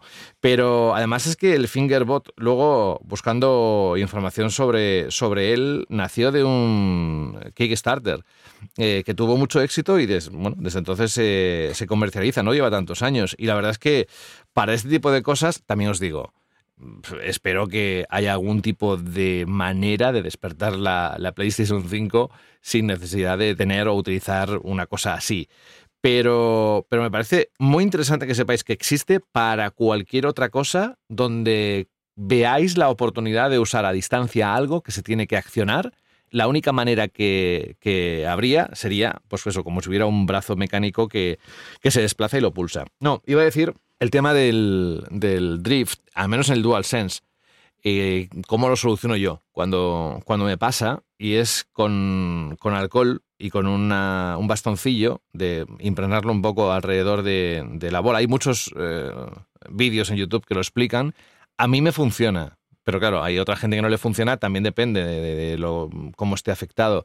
Pero siempre, siempre, siempre, siempre que le aplico esto, siempre funciona y no se mueve. Luego al hacer el test es que ni se mueve del sitio. Pero luego al cabo del tiempo, no sé si el polvo o lo que sea, vuelve otra vez poco a poco, poco a poco a, esa situación. Pero yo creo que tienen que dar una solución global a... No se puede comprar un mando de 69, 70 euros, 59, me da igual, o de oferta 40 y algo, y que se te mm, estropee por el famoso drift. Si todas están utilizando esto, deberían haber hecho algo para, para solucionarlo de alguna manera. ¿Algo más que queréis comentar del tercer aniversario de las Sí, nuevas Bueno, vamos a entrar consolas? en temas de software, ¿no? En temas No, de software de sí, juegos. bueno, y, eh. y- y un último apunte que es mitad hardware, mitad software, pero que creo que es importante, ¿no? De que estamos diciendo de eso, de que estamos contentos con el hardware en diferentes aspectos, menos lo del mando. Y yo sobre todo comentar lo del SSD, que eso sí que es Oh. lo que prometieron. Sí, sí. Eso es exactamente lo que prometieron, Mm. que se iban a ventilar los tiempos de carga y es que es una pasada, es, un, es alucinante y lo bien que funcionan las consolas, lo que bien que fluye todo. La eh, respuesta tan rápida que tiene es una locura, Sí, es una pasada y eso, y olvidarte de los enormes tiempos de carga. Que a ver, que siga habiendo juegos con tiempo de carga, porque bueno, por cómo están programados, porque estamos, son multiplataformas, pero los juegos que aprovechan de verdad el SSD, como los first party de Sony, bueno, es que es, una- es alucinante. Yo lo de los vídeos, estos, los clips estos del Spider-Man 2, del viaje Spider-Man rápido, 2 que- es una que locura. es en un segundo, es instantáneo. Eso es exactamente Sí, lo que sí, sí. prometieron Sí, sí, sí. y, y lo han cumplido y es una pasada. Que luego, por otro lado, ya estoy yo con las peguitas, pero también hablábamos en su momento de cómo creativamente se podía utilizar esta tecnología, ¿no? Que si vamos a ver nuevos diseños de juegos, si se iban a estructurar de otras maneras. Esto no lo hemos visto, pero esto ya, y esto ya enlazamos con el software, no lo hemos visto porque es que no han salido prácticamente juegos diseñados desde cero para estos hardware, para estas consolas. Es que todavía seguimos teniendo juegos multiplataforma eh, que siguen Mm. saliendo para todas y no se han hecho juegos que digan, vale, tengo esta consola con estas características, con el SSD, ¿qué puedo hacer con ello? Y, por eso no, no hemos visto que se, aprove- que se pueda aprovechar de maneras sorprendentes todavía. No sé si en los próximos años se hará, pero ya el simple hecho de que un juego no tenga pantallas de carga y que puedas ir de un punto a otro en, al instante, pues me parece una pasada. Y creo que se podría aprovechar en el diseño de algún juego, en algún gameplay, en alguna mecánica que no somos capaces ahora de imaginar. Un juego de teletransportarte a, a sitios totalmente dispares muy rápidamente. Pero eso, se tienen que poner manos a la obra y tienen que Pero, al final, pero bueno, en cualquier caso, aunque creativamente no se haya aprovechado, pero la, la experiencia de usuario y la comodidad y la rapidez, pues es una pasada. Y para mí, a mí es lo que más me gusta de momento de las actuales consolas. Ya llevo tres años llamándole nuevas consolas. Sí, sí, que sí. ya que dejarlo atrás eso. Sí, no, la verdad es que en, en términos de, de- de arquitectura y en términos de diseño de, de gameplay o de planteamiento de lo que puede ser un, un nuevo videojuego, eh, creo que es cierto que las consolas eh, actuales al fin y al cabo han sido bastante, bastante tradicionales en el mejor sentido de la palabra y en el peor sentido de la palabra. No hemos visto nada especialmente revolucionario. Es cierto que hay juegos que innovan o que tienen ciertos destellos de genialidad, Ratchet Clank, por ejemplo, con ese, con ese tipo de diseños de portales que estabas comentando, Jorge, eso me parece una pasada, o incluso el propio Spider-Man 2, en el que el mismo combate inicial tiene una serie de elementos que creo que de otra manera, si no tuvieses un, un SSD, eh, no lo podrías plantear de esa manera, no lo podías presentar al jugador con esa epicidad o con ese diseño. Es verdad que creo que a día de hoy, con tres años con estas consolas en, en nuestros, en nuestros hogares, todavía tenemos la esperanza, o creo que todavía puede existir algún tipo de desarrollo o de, o de estudio que dé la campanada y ofrezca algo especialmente distinto o diferente, un poquito alejado de los patrones tradicionales de lo que es diseñar un videojuego a día de hoy. También hay que decir que hemos visto cosas realmente impresionantes. Por ejemplo, eh, Jorge, ya llevando también a otro, a otro aspecto visual, en términos gráficos y en términos sonoros. En mi caso, por ejemplo, Spider-Man 2, que mucha gente pues, decía que era un juego muy conservador, que técnicamente era muy parecido al primer eh, Spider-Man, a mí me parece, más allá de algunos diseños de los personajes que no me gustan del todo, que creo que Insomniac tiene que pulir determinados aspectos, hay veces que su recreación, por ejemplo, de Nueva York, me parece fotorrealista. O Alan Wake 2, sin ir más lejos, un título que se acaba de lanzar, que hace Fija- lleva poquito con nosotros. Sí. Mm, Es verdaderamente impresionante, ya sea en PS5, en Series X o incluso en Series S, con todos los defectos técnicos que tiene esa versión, que a ver si la, la consiguen enderezar un poco. Pero ese juego, por ejemplo, hay veces que me parece, pues sinceramente, de una nueva generación. como Iba a mencionarlo, mm, iba, iba a sacarlo, a ponerlo encima de la mesa porque así aprovecho para hablar de él, porque lo estoy jugando no, y no, no había jugado hasta ahora y no había comentado nada. Y digo, mira, lo, lo utilizo de, eh, de excusa esto para, para mencionarlo. Que me está pareciendo. Esto es, estos son los juegos que quería yo de Es una pasada. Es un juego, me parece decir, vale, esto es un juego de nueva generación. Y aquí me podrá decir, pues si esto es el típico juego de terror y tal, de acción de toda la vida, si estructuralmente es un juego de los de siempre. Pero no, a mí sí que me. Vale, esto era. Para esto necesitaba las nuevas consolas, para estos gráficos, esta ambientación, cómo fluye Los todo. en los Es una, escenarios, pasada, por ejemplo. es una pasada, es una pasada. Y eso, y juego que decir que justifica el cambiar de generación. Es decir, vale, para esto cambiamos de generación, para tener experiencias así de inmersivas, así de espectaculares, y que encima luego esto, bueno, esto ya es mérito de Remedy, que narrativamente es súper interesante todo lo que hace. Y es un juego que, que toda la sensación, el conjunto, la sensación que me transmite es, vale, esto es un juego de nueva generación. Pero lo que pasa que por desgracia hemos tenido que esperar tres años y Tres años para ver hay algo muy sí. pocas experiencias de esta altura, de, de- de semejante altura. Ojalá vengan más juegos como este Bueno, pero en, mira, próximos, en los próximos tiempos. Pero mira el tiempo que han pasado estos tres años, lo que la introducción que hacía, ¿no? De la dificultad, gente trabajando desde sus casas, Sí, eh, sí, han incluso lo vimos en, sí, películas. Son tres años que realmente no son tres años, porque hubo de por medio algo que, que cambió para siempre, ¿no? Muchas cosas. Pero también os digo que en el caso de Alan Wake, Sam Blake ha dicho que ese juego eh, no se podría haber hecho en otras generaciones y que precisamente por lo que tienen técnicamente de capacidad la, nueva generación, ahora sí es posible. ¿no? A, mí- me gustaría destacar algo que me parece una absoluta maravilla, que es la Xbox Series S que se puedan jugar a determinados juegos en una consola tan pequeña, que además de- también se beneficia mucho del, del disco SSD y bueno, el, el- el tamaño, ¿no? El que puedas llevar en, en cualquier sitio, te la puedes llevar incluso hasta de viaje si, si lo necesitas, si tienes esa, esa ansia de, de- de querer jugar en cualquier sitio. Y la verdad es que es una- un pequeño prodigio de la tecnología que pueda mover juegos que si nos lo hubiesen dicho hace tiempo hubiésemos lo mismo un poco que están pasando con los PC portátiles ¿eh? La- la- el Steam Deck o Legion Go o, o la mm, Rock Ally.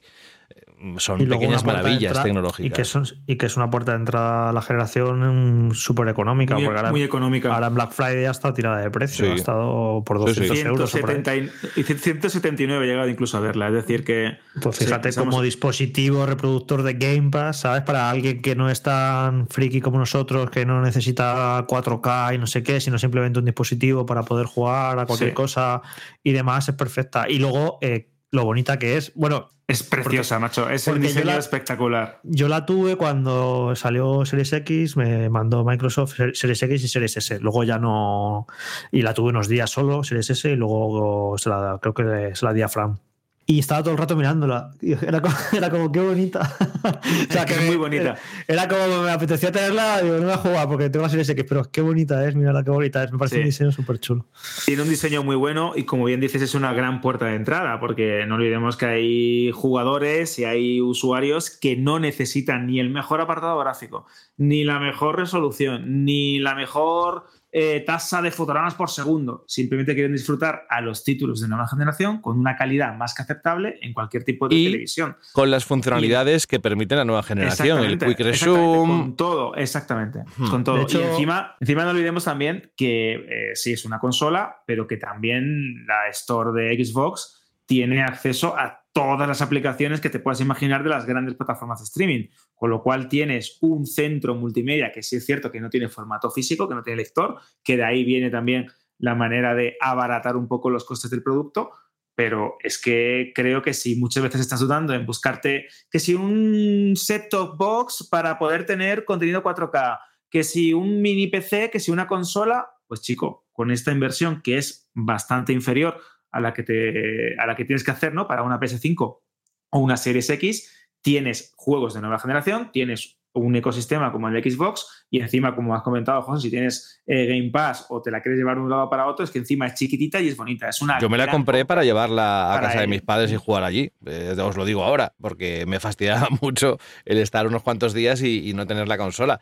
Y, y estoy encantado. Cuando, cuando he entrado a, a la ficha de, Dragon Dog- de Dragon's Dogma 2 de Xbox para ver lo del multijugador, en la descripción hay un asterisco y pone el trazado de rayos no es compatible con Xbox Series S. Claro. Es como, mm, pues vale. Vale. ¿Sabes? Es como, ok, si solo ese es el problema, o sea que está muy bien. La, a ver hasta, hasta dónde da de sí, ¿eh? también, porque claro, la generación va a ser larga. Pero bueno, De esta igual sí que hay una actualización, ¿no? Y no solo en capacidad, como hemos visto, como en el modelo negro, que por cierto es precioso también. Si os gusta el blanco, el negro es súper bonito. Pero que es que hay muchos jugadores, lo que decías, Alberto, que no necesitan mucho más. Y yo tengo compañeros que me lo decían, ¿no? Yo tengo la Switch y tengo la Series S. Digo, pero ¿y no quieres más potencia? Digo, ¿para qué? Si es que los juegos que yo quiero jugar ya están ahí, me va de sobra súper rápido y, y no necesito mucho más. Y claro, mm, es que tenemos que entender que no todos quieren lo que, y quizás nosotros buscamos, ¿no? Una capacidad técnica mm, lo mejorcito, o aquel que tiene un PC que se compra una gráfica 4070, 4090, eh, etcétera, que le gusta ir a tope de power y, y invierte dinero en ello, ¿no? Y para eso están las otras consolas, pero si realmente mm, nuestra vida no girara en torno a los videojuegos, lo digo por nosotros, eso que estamos conectados aquí ahora hablando en el, podcast, seguramente esta consola con Game Pass mm, serviría en, en muchos de los casos. Que luego quieres otros títulos que no están disponibles, pues tienes que ir a otra plataforma.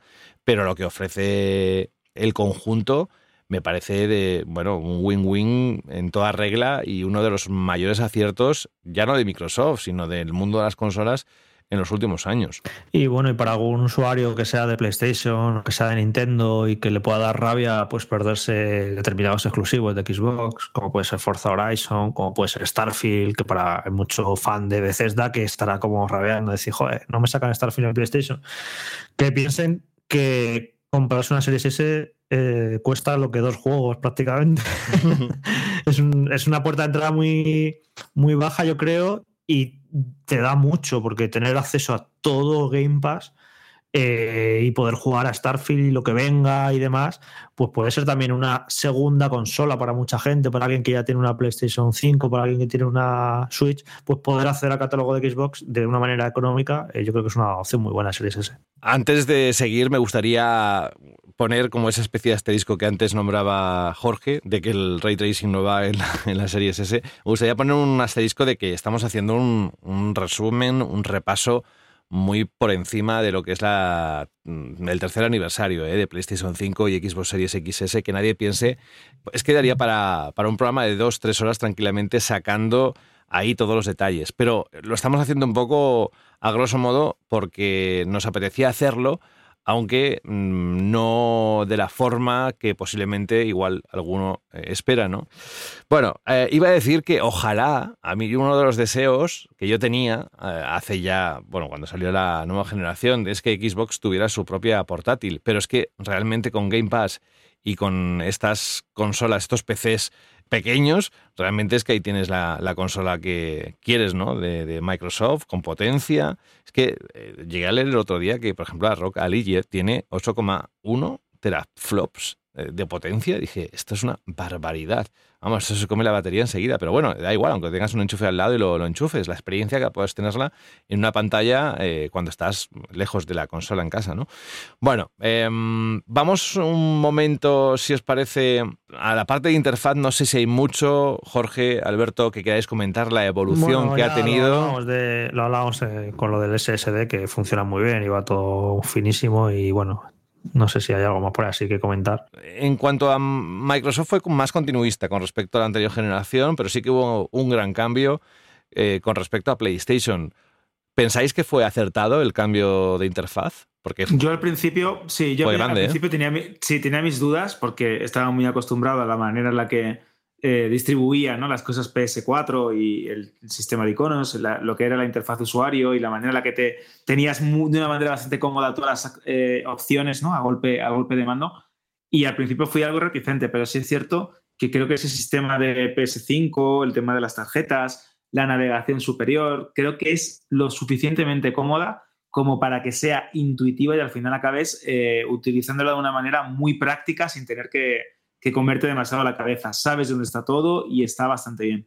Creo que, por ejemplo, la interfaz de, de Microsoft y de Xbox ha ido mejorando con el paso de los meses y cada actualización que hacen del sistema operativo perfilan aún más determinadas cositas que no me parecen del todo eh, inteligentes o que ese sistema de cuadrados y de opciones muchas veces no está del todo claro o puede llegar a ser confuso.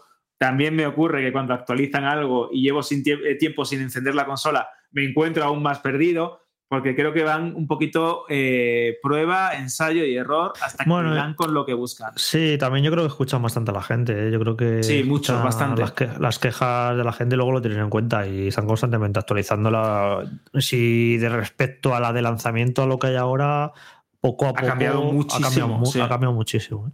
Han cambiado muchísimo. De hecho, una cosa que me parecía muy curiosa era el tema de los wallpapers, de cómo utilizabas el fondo de pantalla y la línea de, iconos donde tienes los juegos y el, el tema de cosas ancladas te tapaban ese wallpaper y decías, ¿para qué quiero yo un wallpaper o quiero un fondo de pantalla bonito? ¿no? Pues esto es verdad que han ido escuchándolo y han ido mejorando un montón de cosas. Luego ya, eh, entrando ya un poquito más en el tema de, de catálogo de videojuegos disponible, que creo que ya tres años después podemos hablar de si hay algo que nos ha decepcionado o creemos que tiene todo lo que le podríamos pedir a una consola de nueva generación o actual generación, como ha dicho Jorge. Yo tengo que decir que pese a tener un inicio turbulento y haber existido ciertas temporadas de sequía, en el caso de PS5 sí estoy bastante contento. Creo que eh, me ha dado juegos que sí esperaba. Es cierto también que muchos de ellos están disponibles o estaban disponibles en la anterior generación, con lo cual ese sentimiento de exclusividad o de diseño de algo que solo puedes existir en la consola que te has comprado y por las que te has dejado un, un pastón, ¿no? Eso no existe, pero creo que poco a poco el catálogo ya se va completando, va teniendo como una cierta inercia y en línea general estoy bastante contento. Sí, pero piensa, de- mm, piensa, Alberto, que estas navidades, que se, mucha, muchísima gente quizá del salto estas navidades, ¿no? Ya por fin a PlayStation 5 o Xbox Series y piensa cuántos juegos ha perdido esa persona. Pues bastante, bastante pocos. Poquito, bastante ¿eh? pocos. Y eso, dice, poquitos. y eso dice mucho y mal de muy la poquitos. generación. Sí, muy poquitos, o sea, con excepciones muy contadas, con juegos muy contados y con o versiones muy contadas. Es verdad que exclusivos, exclusivos de verdad, pues eh, con los dedos de una mano y creo que me sobran incluso, ¿no? Y en el caso de Xbox Series, pues mm, prácticamente podemos decir que es lo mismo, que no olvidemos que también Microsoft apostó por seguir lanzando títulos en One y en todas sus versiones hasta hace bien poco. Entonces nos encontramos en una situación que los grandes videojuegos de estos dos, tres últimos años han estado disponibles en su mayoría también en consolas eh, de la anterior generación. Es cierto que en estas versiones son pues, lo que comentábamos, ¿no? mejores gráficos, ma- eh, mayores resoluciones, eh, sonidos mucho más fidedignos a lo que pueden considerar los desarrolladores, es- versiones mucho más espectaculares. Es cierto que aprovechan o no los dispositivos como el, como el DualSense, pero creo que en general yo estoy bastante satisfecho. He jugado juegos que tenía muchísimas ganas. Hay secuelas, es verdad, que al final eh, se me han venido un poquito abajo, como ese World of War eh, Ragnarok, que le esperaba con muchísimas ganas y al final me acabó decepcionando un poquito, o quizás que a lo mejor me pilló en un momento Sí, que yo creo que no, sí. me entró, no me entró demasiado bien, pero bueno, no me, no me entusiasmó. Títulos que sí he, he disfrutado, como ese Gran Turismo 7, que siempre lo reitero una y otra vez, ha sido uno de los juegos que más horas me ha, me ha llevado en PS5 y que de hecho nuestro compañero Carlos Leiva disfruta aún más con la realidad virtual, que también esto hay que nombrarlo, que Sony lanzó un dispositivo de realidad virtual bastante, bastante potente, que no ha tenido todo el lustre, como comentábamos hace unos programas, pero que ahora, como también ha dicho Jorge, viene con un nuevo título como ese Resident Evil 4 Remake. Y creo que en el caso de Series X y Series S, que han sido muy criticadas por tener largos momentos del año en el que apenas había títulos exclusivos o los que había no llegaban a brillar lo suficiente. Todos conocemos el caso de Redfall, pero fijaos, ahí tenemos un Starfield, tenemos un Forza Motorsport, tenemos títulos muy potentes que poco a poco parece que están intentando encauzar esa sequía de títulos exclusivos que, que parecía reinar en los primeros años de Series X y Series S, que incluso llegó a ser preocupante ¿no? por muchos usuarios. y lo que vendrá. Porque es que, fijaos, si por un momento vamos a tener en cuenta que la información que se filtró en los correos, eh, evidentemente mm, las compañías dan hasta 2027-2028 de vida de esta generación. ¿Vosotros creéis que se van a mantener las mismas consolas? Es decir, que no habrá versiones Pro o llamadlas como queráis, que aunque no lo llamen una nueva generación, pero medio medio, quizás no será tan bestia el cambio, pero que sí que introducirán novedades interesantes. Bueno, ya se filtró, si recordáis, en los documentos estos, eh, un rediseño de Series X que metía muchas cositas. Lo estoy viendo aquí, de hecho, para recordar, que iba a 2 teras, le quitan el lector, mejoran el wifi, reducen El el Bluetooth consumo, también lo mejoraban. el sí. Bluetooth, bla, bla, bla, pero nada de, nada de más potencia de momento.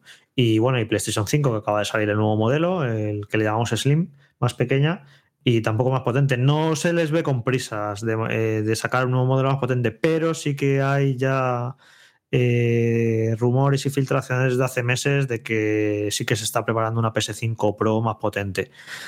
Que no sé si, saldrá a finales del año que viene o ya para el otro, pero vamos, yo no tengo ninguna duda de que van a llegar modelos más potentes y que eso, que esta generación va a ser muy, muy, muy larga. Yo también lo creo, Jorge. De hecho, esta generación hay ciertos aspectos, tan, quizás también por la situación económica, política o social que, vive el mundo, que me recuerdan a, a la generación de PS3 y 360, que no olvidemos, se lanzaron en 2005 y en 2006, si no me equivoco, y acabaron durando hasta bien entrado eh, 2013-2014 ya con las consolas en, en juego, ¿no? Y de hecho se, han seguido recibiendo algunas incluso títulos. En el caso de PS4 y One llegan en 2013 y nos encontramos en 2016, en el caso de PS4, una revisión como PS4 Pro para intentar alcanzar esas ansiadas 4K de alguna manera o ofrecer a los jugadores más exigentes más potencia. Y en el caso de One, una consola que había sido muy criticada por su rendimiento,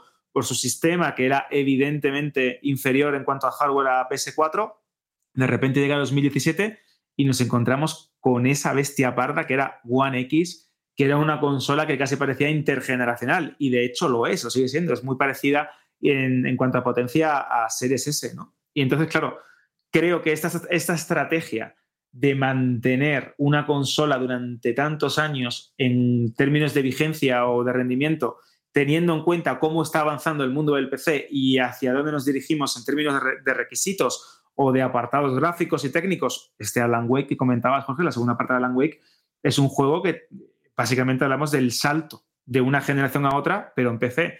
No me extrañaría que en un par de años, de alguna manera, tanto Sony como Microsoft sacaran revisiones de sus consolas, quizás las eh, más potentes, en el caso de Series X y de PS5, para buscar eh, adecuarse a estas exigencias técnicas o a lo que pueda estar por venir. Yo no las esperaría relativamente pronto, por eso digo dos o tres años, pero sí es cierto que esta generación eh, no me extrañaría que se prolongara hasta el 2028 o el 2029 porque la situación es la que es, eh, las inversiones en desarrollo son las que son y el tema de tener una plataforma estable durante muchos años también facilita eh, la llegada de videojuegos a la misma, lógicamente, y al mismo tiempo la amortización de desarrollos, de herramientas, de tiempo, porque no olvidemos que los costes de hacer un videojuego a día de hoy son cada vez mayores, que las exigencias por parte del público también lo son y que recuperar inversiones, como también sucede en el mundo del cine, cada vez es más complicado por lo abultado de muchos presupuestos de grandes producciones. Así que vamos Yo a ver poniendo las, qué las nos tan lejos, Alberto, como las has puesto, casi 2030. Yo ahora mismo no pondría, Sí, que bueno, ver, ¿eh? aparte de, evidentemente, que puedan venir extraterrestres y la IA, las máquinas se rebelen y nos- todas estas cosas, yo ahora mismo no pondría la mano en el fuego siquiera porque vaya a haber una siguiente nueva generación. Tú fíjate, de, Uh, eh, sí, con- de es los cambios que vamos a ver en los próximos años. Puede ser. mm, Vete a saber, pero bueno. Siempre lo ser, hemos dicho. hablando- sí. Siempre lo hemos dicho que no haría falta. Bueno, ya lo está diciendo Microsoft, que quiere llegar a todas las pantallas. Es que yo creo que más, más claro no lo puedo decir. Con lo cual, no solo ellos, sino que la tecnología lo permita y que haya un input lag mm, nulo y directamente juguemos a ese servicio mm, pagando la suscripción y, y sin tener que comprar los juegos. Bueno, un poco lo que está Sí, pasando. o que Microsoft eso vaya por ahí, deje las consolas y no vaya a haber nunca, no vaya a fabricar más hardware porque ya llega a cualquier dispositivo sin necesidad de ese hardware, como puede ser cualquier televisión, cualquier pantalla, cualquier móvil. Y PlayStation diga, pues si yo no tengo ya competencia en mi terreno, pues ya ni le llamo PlayStation 6, le llamo la PlayStation y voy sacando modelos que se van actualizando de potencia con el paso de los años.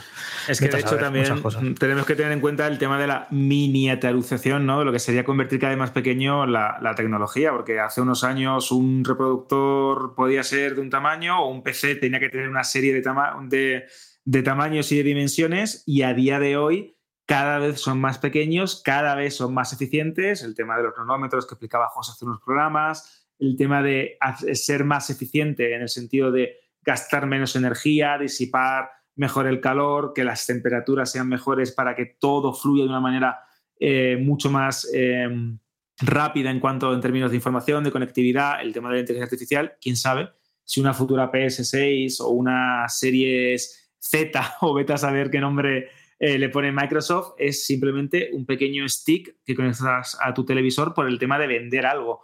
O nada, simplemente una, una aplicación y un acceso en remoto a una serie de servidores de ultimísima generación que, como comenta Jorge, se vayan actualizando cada pocos años o cada pocos meses para que los juegos de los que estás disfrutando sean cada vez mejores. Es que el mundo que nos viene en cuanto a tecnología es bastante, bastante loco. ¿eh? Hmm, Y que todos aquellos amantes de lo físico eh, lo van a tener bastante complicado y mm, vamos a perder un poco todos ahí, pero es lo que parece que viene en el futuro. El tiempo, como en el anuncio de Zanussi, nos quitará o nos dará la razón. Vuelvo a decirlo para que se note los años que tiene uno encima. Va, pues dejamos todo lo que es este bloque. Tenemos más noticias. Vandal está mm, llena de noticias que estoy convencido que os van a interesar, así que id a la web, echadle un vistazo y disfrutad del trabajo maravilloso que hace este equipo con toda la pasión que ponen en ello. Nosotros escuchamos un consejo y luego vamos con la Shirley pregunta. En tu estantería hay una conversación entre videojuegos olvidados. Yo era el FIFA de su vida y me ha dejado chupando banquillo. Pues yo llevo 574 días abandonado en Animal Crossing y hay un unicornio que me mira chungo. Peor está Mario Kart, ahí hinchado a plátanos porque no tiene a quién soltarlo. ¡Mamma mía! Tus juegos merecen una segunda vida. Bájalos del estante porque en CEX te los cambiamos por dinero en efectivo. Trae tus juegos y consolas a CEX y consigue Pastuki de la buena. Tiendas por todo el país y también online. Busca CEX.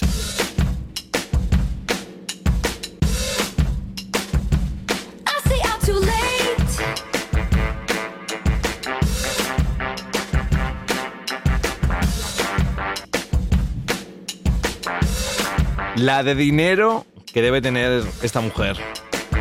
Además, lo último que hace en el cine va y lo peta.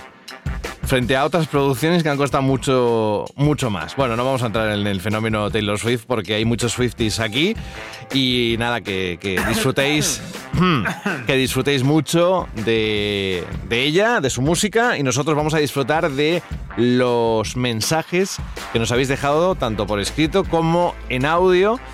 A la pregunta que hacía la semana pasada Alberto, así.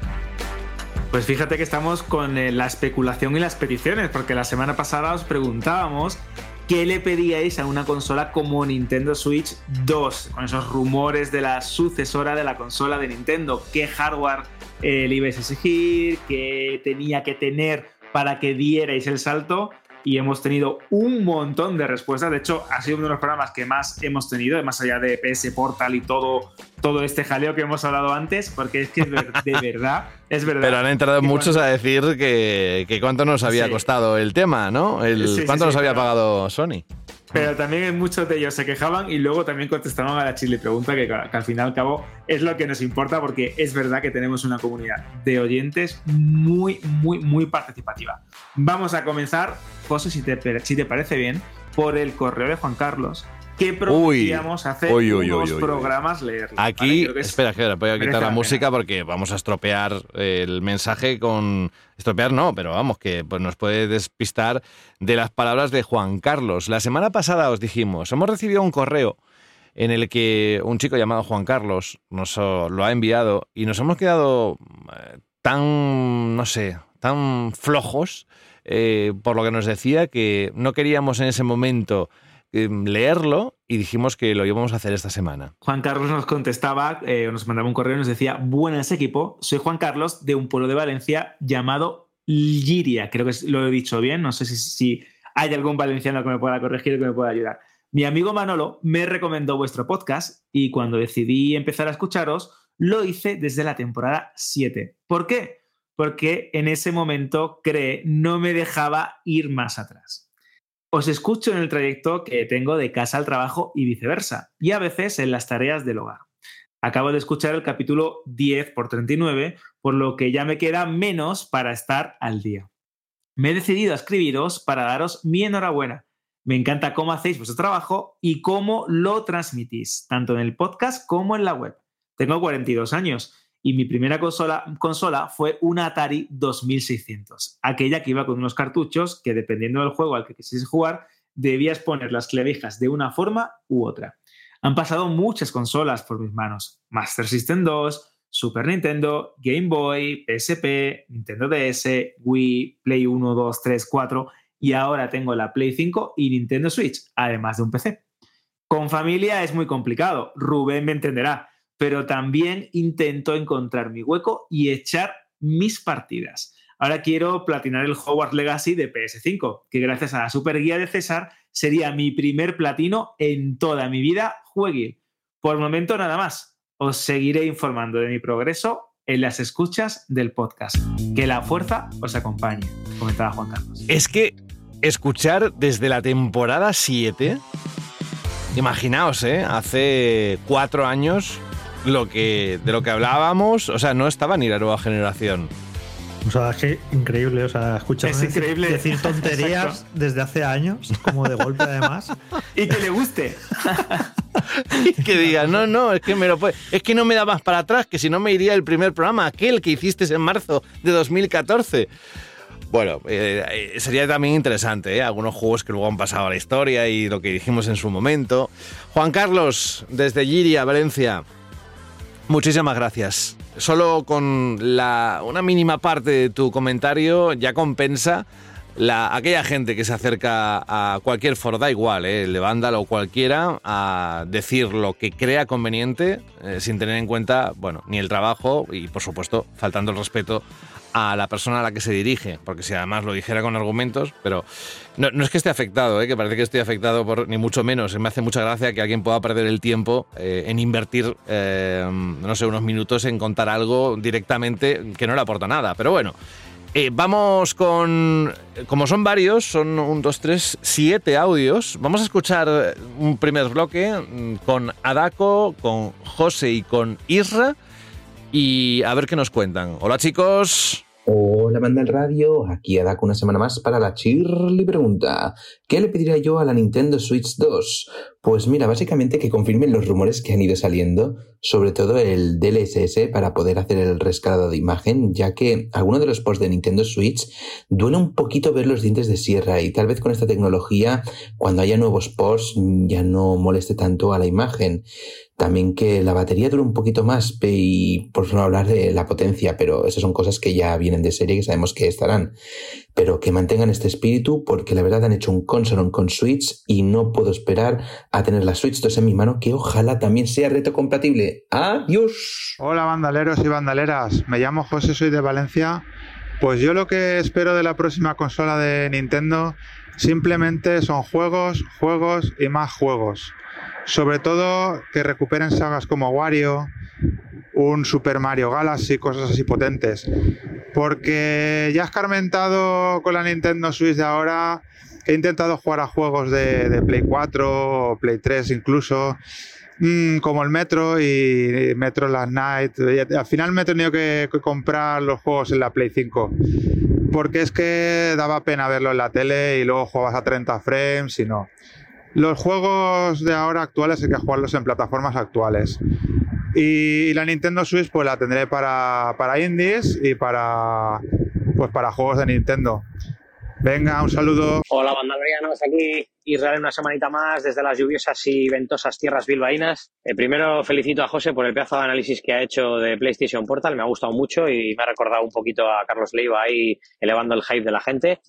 Y respondiendo a la chile pregunta, nada, yo a Nintendo no le puedo pedir nada más que siga haciendo el trabajo que hace y que lo hace muy bien. Y aunque yo no sea usuario de Nintendo desde hace ya mucho tiempo, pues bueno, mi hijo se va haciendo cada vez más mayor y bueno, tengo una sorpresa que daros, que es que el año que viene voy a ser padre otra vez, o Aita, como decimos aquí en el País Vasco, y voy a necesitar una consola de este tipo y de estas características para poder jugar con mis hijos. Así que nada, sorpresa, sorpresa. Venga chicos, seguir así.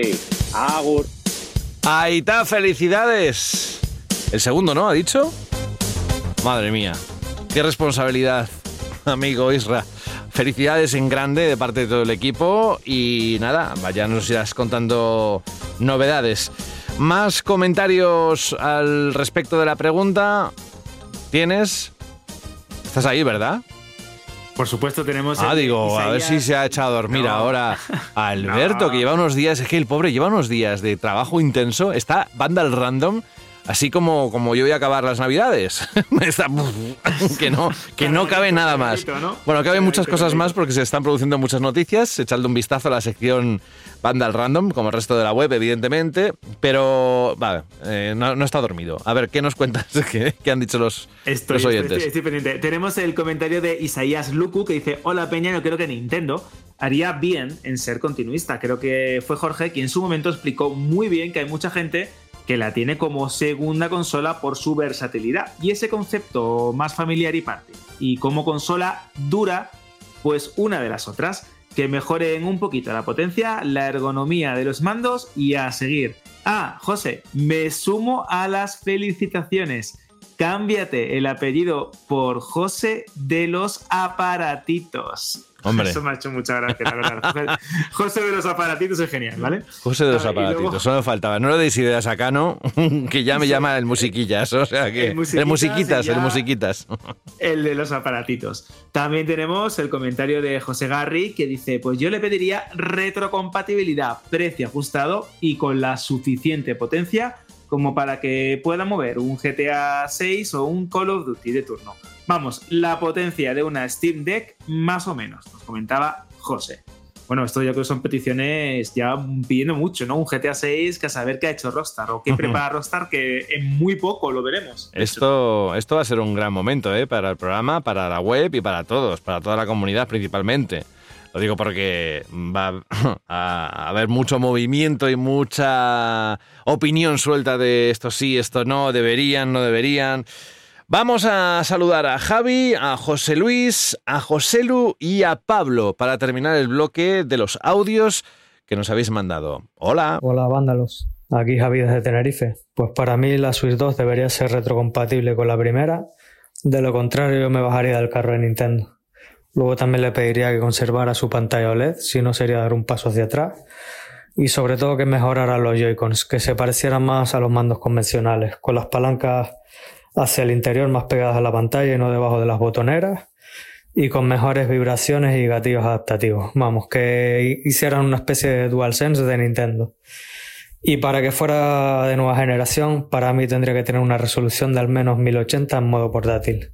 Un saludo. Hola, radio, aquí me José Luis de Tarifa. Con respecto a Chile, pregunté esta semana, como pasador de Switch, Play 5 y Serie X, eh, le pedí a profesora que tuviera sobre todo más potencia, ya que me hubiese gustado alguno hacer parte y haberlo jugado en portátil, pero al no llegar, por no tener potencia, no, no, no me ha sido posible. También retrocompatibilidad total, tanto físico como digital, así un precio no excesivo de los 400 euros. Además me gustaría alguna función típica nueva que no tiene el Nintendo. Solo con eso ya me conformaría. Pues nada, un saludo. Hola, muy buenas. Aquí José una semana más, pero con un ejército de virus en su interior. Pues nada, yo a la Nintendo Switch 2 la verdad es que le pido bastante poquito, que siga por esta línea, que siga siendo igual de cómoda, igual de versátil, sobremesa, el portátil, lo de los Joy-Cons que se pueden poner, quitar, por ahí, por ahí me mola. Eh, en cuestión de gráficos y potencia, pues sí, está bien que sea más potente, pero yo vengo de la Master System 2 y del Atari 3000 y todo eso, así que no, no hay problema ninguno. Y nada, lo único tironcillo de orejas que le daría yo a Nintendo es eh, el precio de sus juegos que no, que no baja. Te vas a su tienda y el primer Pokémon vale lo mismo que el último. El primer Zelda vale lo mismo que la hora. Eso es, eso es para mí un tironcillo de orejas. Pero bueno, por todo lo demás, eh, estupendo. Así que felicidades por el programa y adiós. Hola, buenas. eh, soy Pablo de Alicante. Y nada, quería comentar un poco sobre la potencia de la Switch 2. Que yo creo que potencia no va a tener mucha, ¿vale? Porque al fin y al cabo tiene que ser una cosa muy transportable, ligera y que, que dure sus 3 o 4 horas, ¿vale? Entonces, potencia no va a tener mucha. Lo que pasa es que yo creo que con el DLSS podrá subir de resolución eh, no necesita tanta potencia como para poder manejar los gráficos que tiene que manejar. O sea, yo creo que a nivel será un Xbox 6S, poco más, poco menos, es mi opinión. Yo creo que lo que, lo que sí que me doy cuenta para llegar a esta conclusión es yo creo que los iPhone 15 Pro, el procesador de estos, los AAA que están saliendo ahí, se ven muy bien realmente. A ver, yo no sé si vais a hablar un poco del tema o sí, o si lo veis vosotros de una buena calidad, pero me parece que tienen muy buena calidad, la verdad. Un saludo. Otro para todos vosotros en conjunto e incluso aquellos que mm, igual no habéis dado el paso de mandarnos un audio, pero lo teníais en la cabeza y al final no se ha materializado en nada. Pero bueno, tenéis la intención. Gracias igualmente. Pero nos queda alguno más, ¿eh? algún comentario, incluso alguna sugerencia que a mí no me importaría probar. Alberto, a ver, ilumínanos. De hecho, esta sugerencia gastronómica viene, viene en relación a ese tema recurrente de los últimos programas de, de Banda al Radio sobre los torreznos, sobre el turrón y sobre diferentes combinaciones de ambos elementos. Pues tenemos, después del chocorrezno y el turrezno, hay un nuevo dulce navideño que es el polvorrezno. José, agárrate. ¿Y todo esto en qué Porque zona? Eh, Hablamos de, de un polvorón que se hace en Soria, pero obviamente con un poquito de chicha, con un poquito de, del- de marranito. De hecho, esto nos lo manda nuestro oyente Francisco García, que me ha hecho muchísima gracia cuando nos manda esto y también nos manda un audio en relación al mismo. Y yo me quedo eh, flipado. Es decir, yo creo que tenemos que hacer aquí un no, no, nada de mandarnos audio. Mándanos una muestra. Queremos saber cómo sabe. Hay que probarlo, hay que probarlo aquí en directo y hablar de texturas, de sabores. De resoluciones. si es- de resolución, si es un buen maridaje, ¿no? Entre ambos. Me- Este correo me encantó porque es que encima nos mandaba una foto para que veamos que es real, ¿no? Que no es, no es nada fake. Y ya para finalizar, si te parece, José, vamos a terminar con el comentario de Juan Car que dice lo siguiente. Sobre la Switch 2, eh, lo mejor que pueden hacer es que en modo portátil sea más potente con resolución 720p o 1080p, porque en una pantalla tan pequeña va a ser casi inapreciable. Y luego que el dock lleve más tecnología y la haga aún más potente, con la posibilidad de llegar a las resoluciones 2K o 4K. Luego también agradecer a comentarios como el de Mike eh, CD, que es un auténtico habitual del programa, ya sea por audio, por mensaje, siempre está apoyándonos semana tras semana, y a todos aquellos que os tomáis la molestia no solo de mandar un audio, sino de escribir un comentario o mandarnos un correo para contestar a la Chile Pregunta. Y no sé qué va a ocurrir en los próximos meses, pero vamos a, a darle un poco más de aire, de alegría a la Shirley Pregunta, no porque no le ponga pasión eh, cuando las, las propone, sino porque algo hay que hacer, ¿no? En el 2024, que es el año del Hay aniversario del Banda Hay que Radio. celebrar. Algo hay que hacer. Hay que celebrar. Hay que mandarle una carta, no a los Reyes Magos ni a Papá Noel, sino a Pablo Grandío, que es el director de Vandal, para ver si podemos hacer alguna acción durante los próximos meses. Pero eso ah, ya llegará. Vamos a decir que si queréis eh, ahora mm, apuntad la dirección para poder participar en la Shirley Pregunta, es radio arroba radio arroba. Y la próxima pregunta es, por favor, Alberto, la siguiente. Ya que estamos a las puertas de The Game Awards, llega una pregunta clásica de la sección de la pregunta Shirley, que no es otra que ¿quién creéis que puede ganar el GOTY en The Games Awards? Y sobre todo, ¿cuál es vuestro favorito? Que esto también es bastante interesante. Ya sabéis quién creéis que puede ganar los tres nominados y cuál es vuestro juego favorito para ganar este, este ansiado premio que poco a poco, que año tras año parece que tiene más seguidores, que tiene más resonancia y pese a que le pongamos un poquito de pegas a cómo se hace la Un gala, poquito. la verdad, un la hemos bastante, puesto de ¿no? vuelta y media muchas veces. Bueno, bueno, bueno, sí es verdad. Qué sí es verdad, generoso pero eres.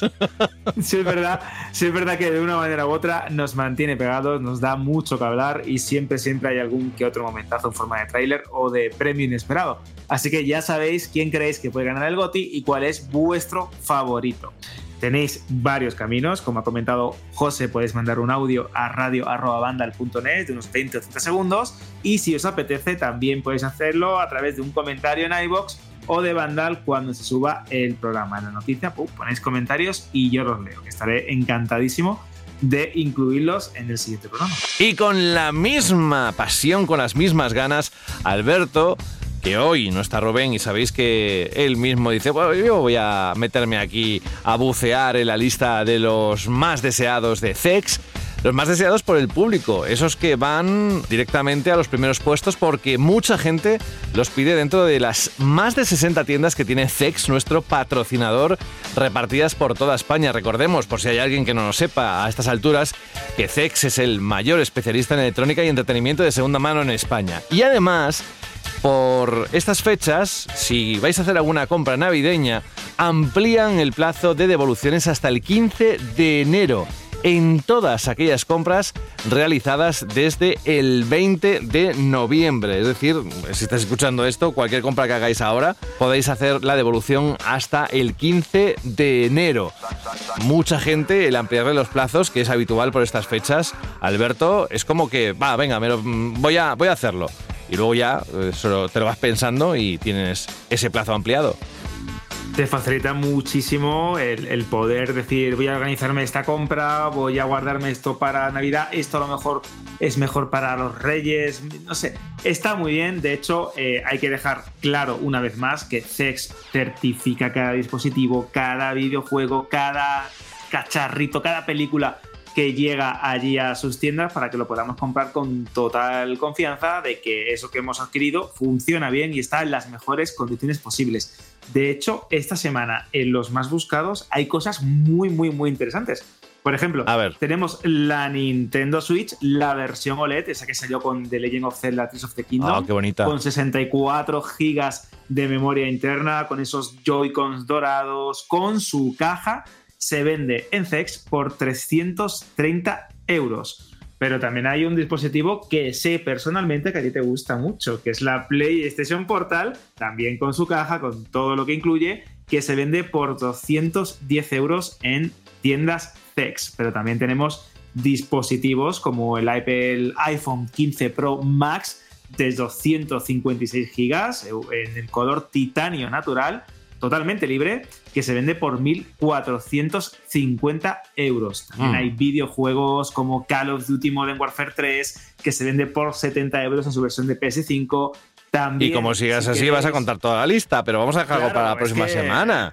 Hay Alberto. gráficas, procesadores. Alberto, por Dios. cosa. Y porque no me meto, José, en buscar películas, que también hay un montón de películas, que sabes que siempre lo digo, pero ahí Bueno. ya me vuelvo loco. Tú un día vamos juntos y nos metemos en una tienda sex y te pones a ver mirar películas y yo ya te dejo ahí. Me voy a tomar un Cierro- café cierro y la ya. tienda. Cierro la tienda. Ya volverás. Vamos, cierra la tienda, le ayudas a limpiar al que esté allí para poder seguir chafardeando a ver qué, qué es lo que hay y qué, qué no hay.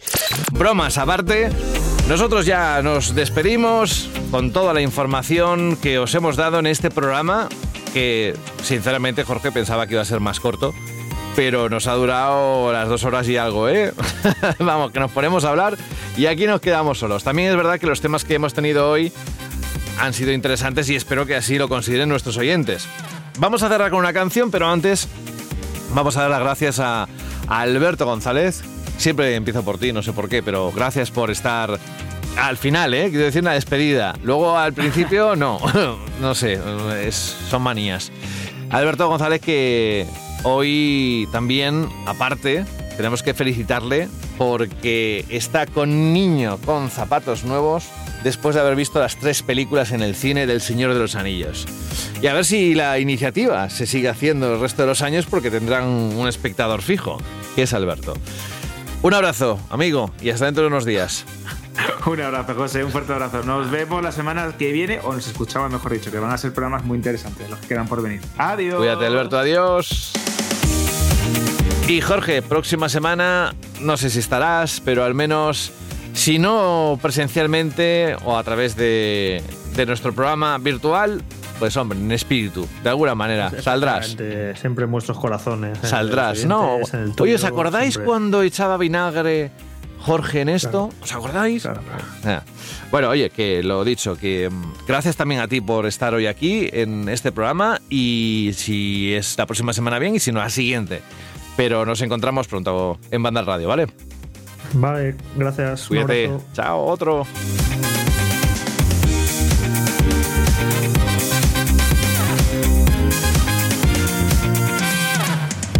Y vamos con el correo, esta vez de un amigo del programa que también se apuntó no solo a participar en la Chirly Pregunta, sino que además también ha querido hacerlo mm, pues compartiendo sus favoritos, sus canciones favoritas con los oyentes. En este caso una, que es la con la que vamos a terminar el programa. Es DJ Net, que dice, ¿qué tal Vandal Squad? Por aquí DJ Net. Como José solicita canciones para el final del programa, me animo a pedir un tema y de paso os cuento un dato curioso que igual desconocéis. En UK, uno de los géneros musicales urbanos más conocidos es el Grim. Grime. No sé si se pronuncia Grim, Grime. Que es un género que surgió más o menos en el 2002. Es un estilo muy apreciado en el Reino Unido y ha influenciado a muchos artistas alrededor del mundo con esa mezcla de hip hop y electrónica. El caso es que mucho antes del nacimiento del Grim, que parece que me suena Grinch, eh, apareció una canción en el juego de Lobezno de Super NES, el Wolverine Adamantium Rage del año 94, en la que en una pantalla aparece un beat muy similar al Grim, muchísimo antes de que se inventara el género. El compositor de la pieza es Dylan Biel. Y si le buscas o le buscáis en Twitter o X, pone entre paréntesis, en su bio pone algo así como Yo inventé el Grim. Lo que no dice es que fue de casualidad, jejeje. Espero que os guste la curiosidad y de paso escuchad el tema que no está nada mal. Un saludo y muchísimas gracias por el trabajo que hacéis. No, muchísimas gracias a ti, Dianet, también por participar de esta forma y por, mira, ilustrarnos con este juego que, como bien dices, se lanzó en 1994 y además esta canción salió en una fase con un, en un boss, el segundo, bueno, en- en uno de los jefes, según he leído, este juego no, de acción y plataformas no, no lo disfruté. Pues con el título llamado Trifusion nos vamos la próxima semana. Ya será el primer programa, bueno, sería este realmente el primer programa de diciembre. Pero que vamos, que nos vamos acercando a esas fechas que o bien te gustan o bien mejor meterte debajo de una piedra hasta que pasen. No sé a qué grupo o en qué team pertenecéis. Yo por mi parte os mando un fuerte abrazo, os dejo con el tema y gracias por elegirnos cada semana. Adiós.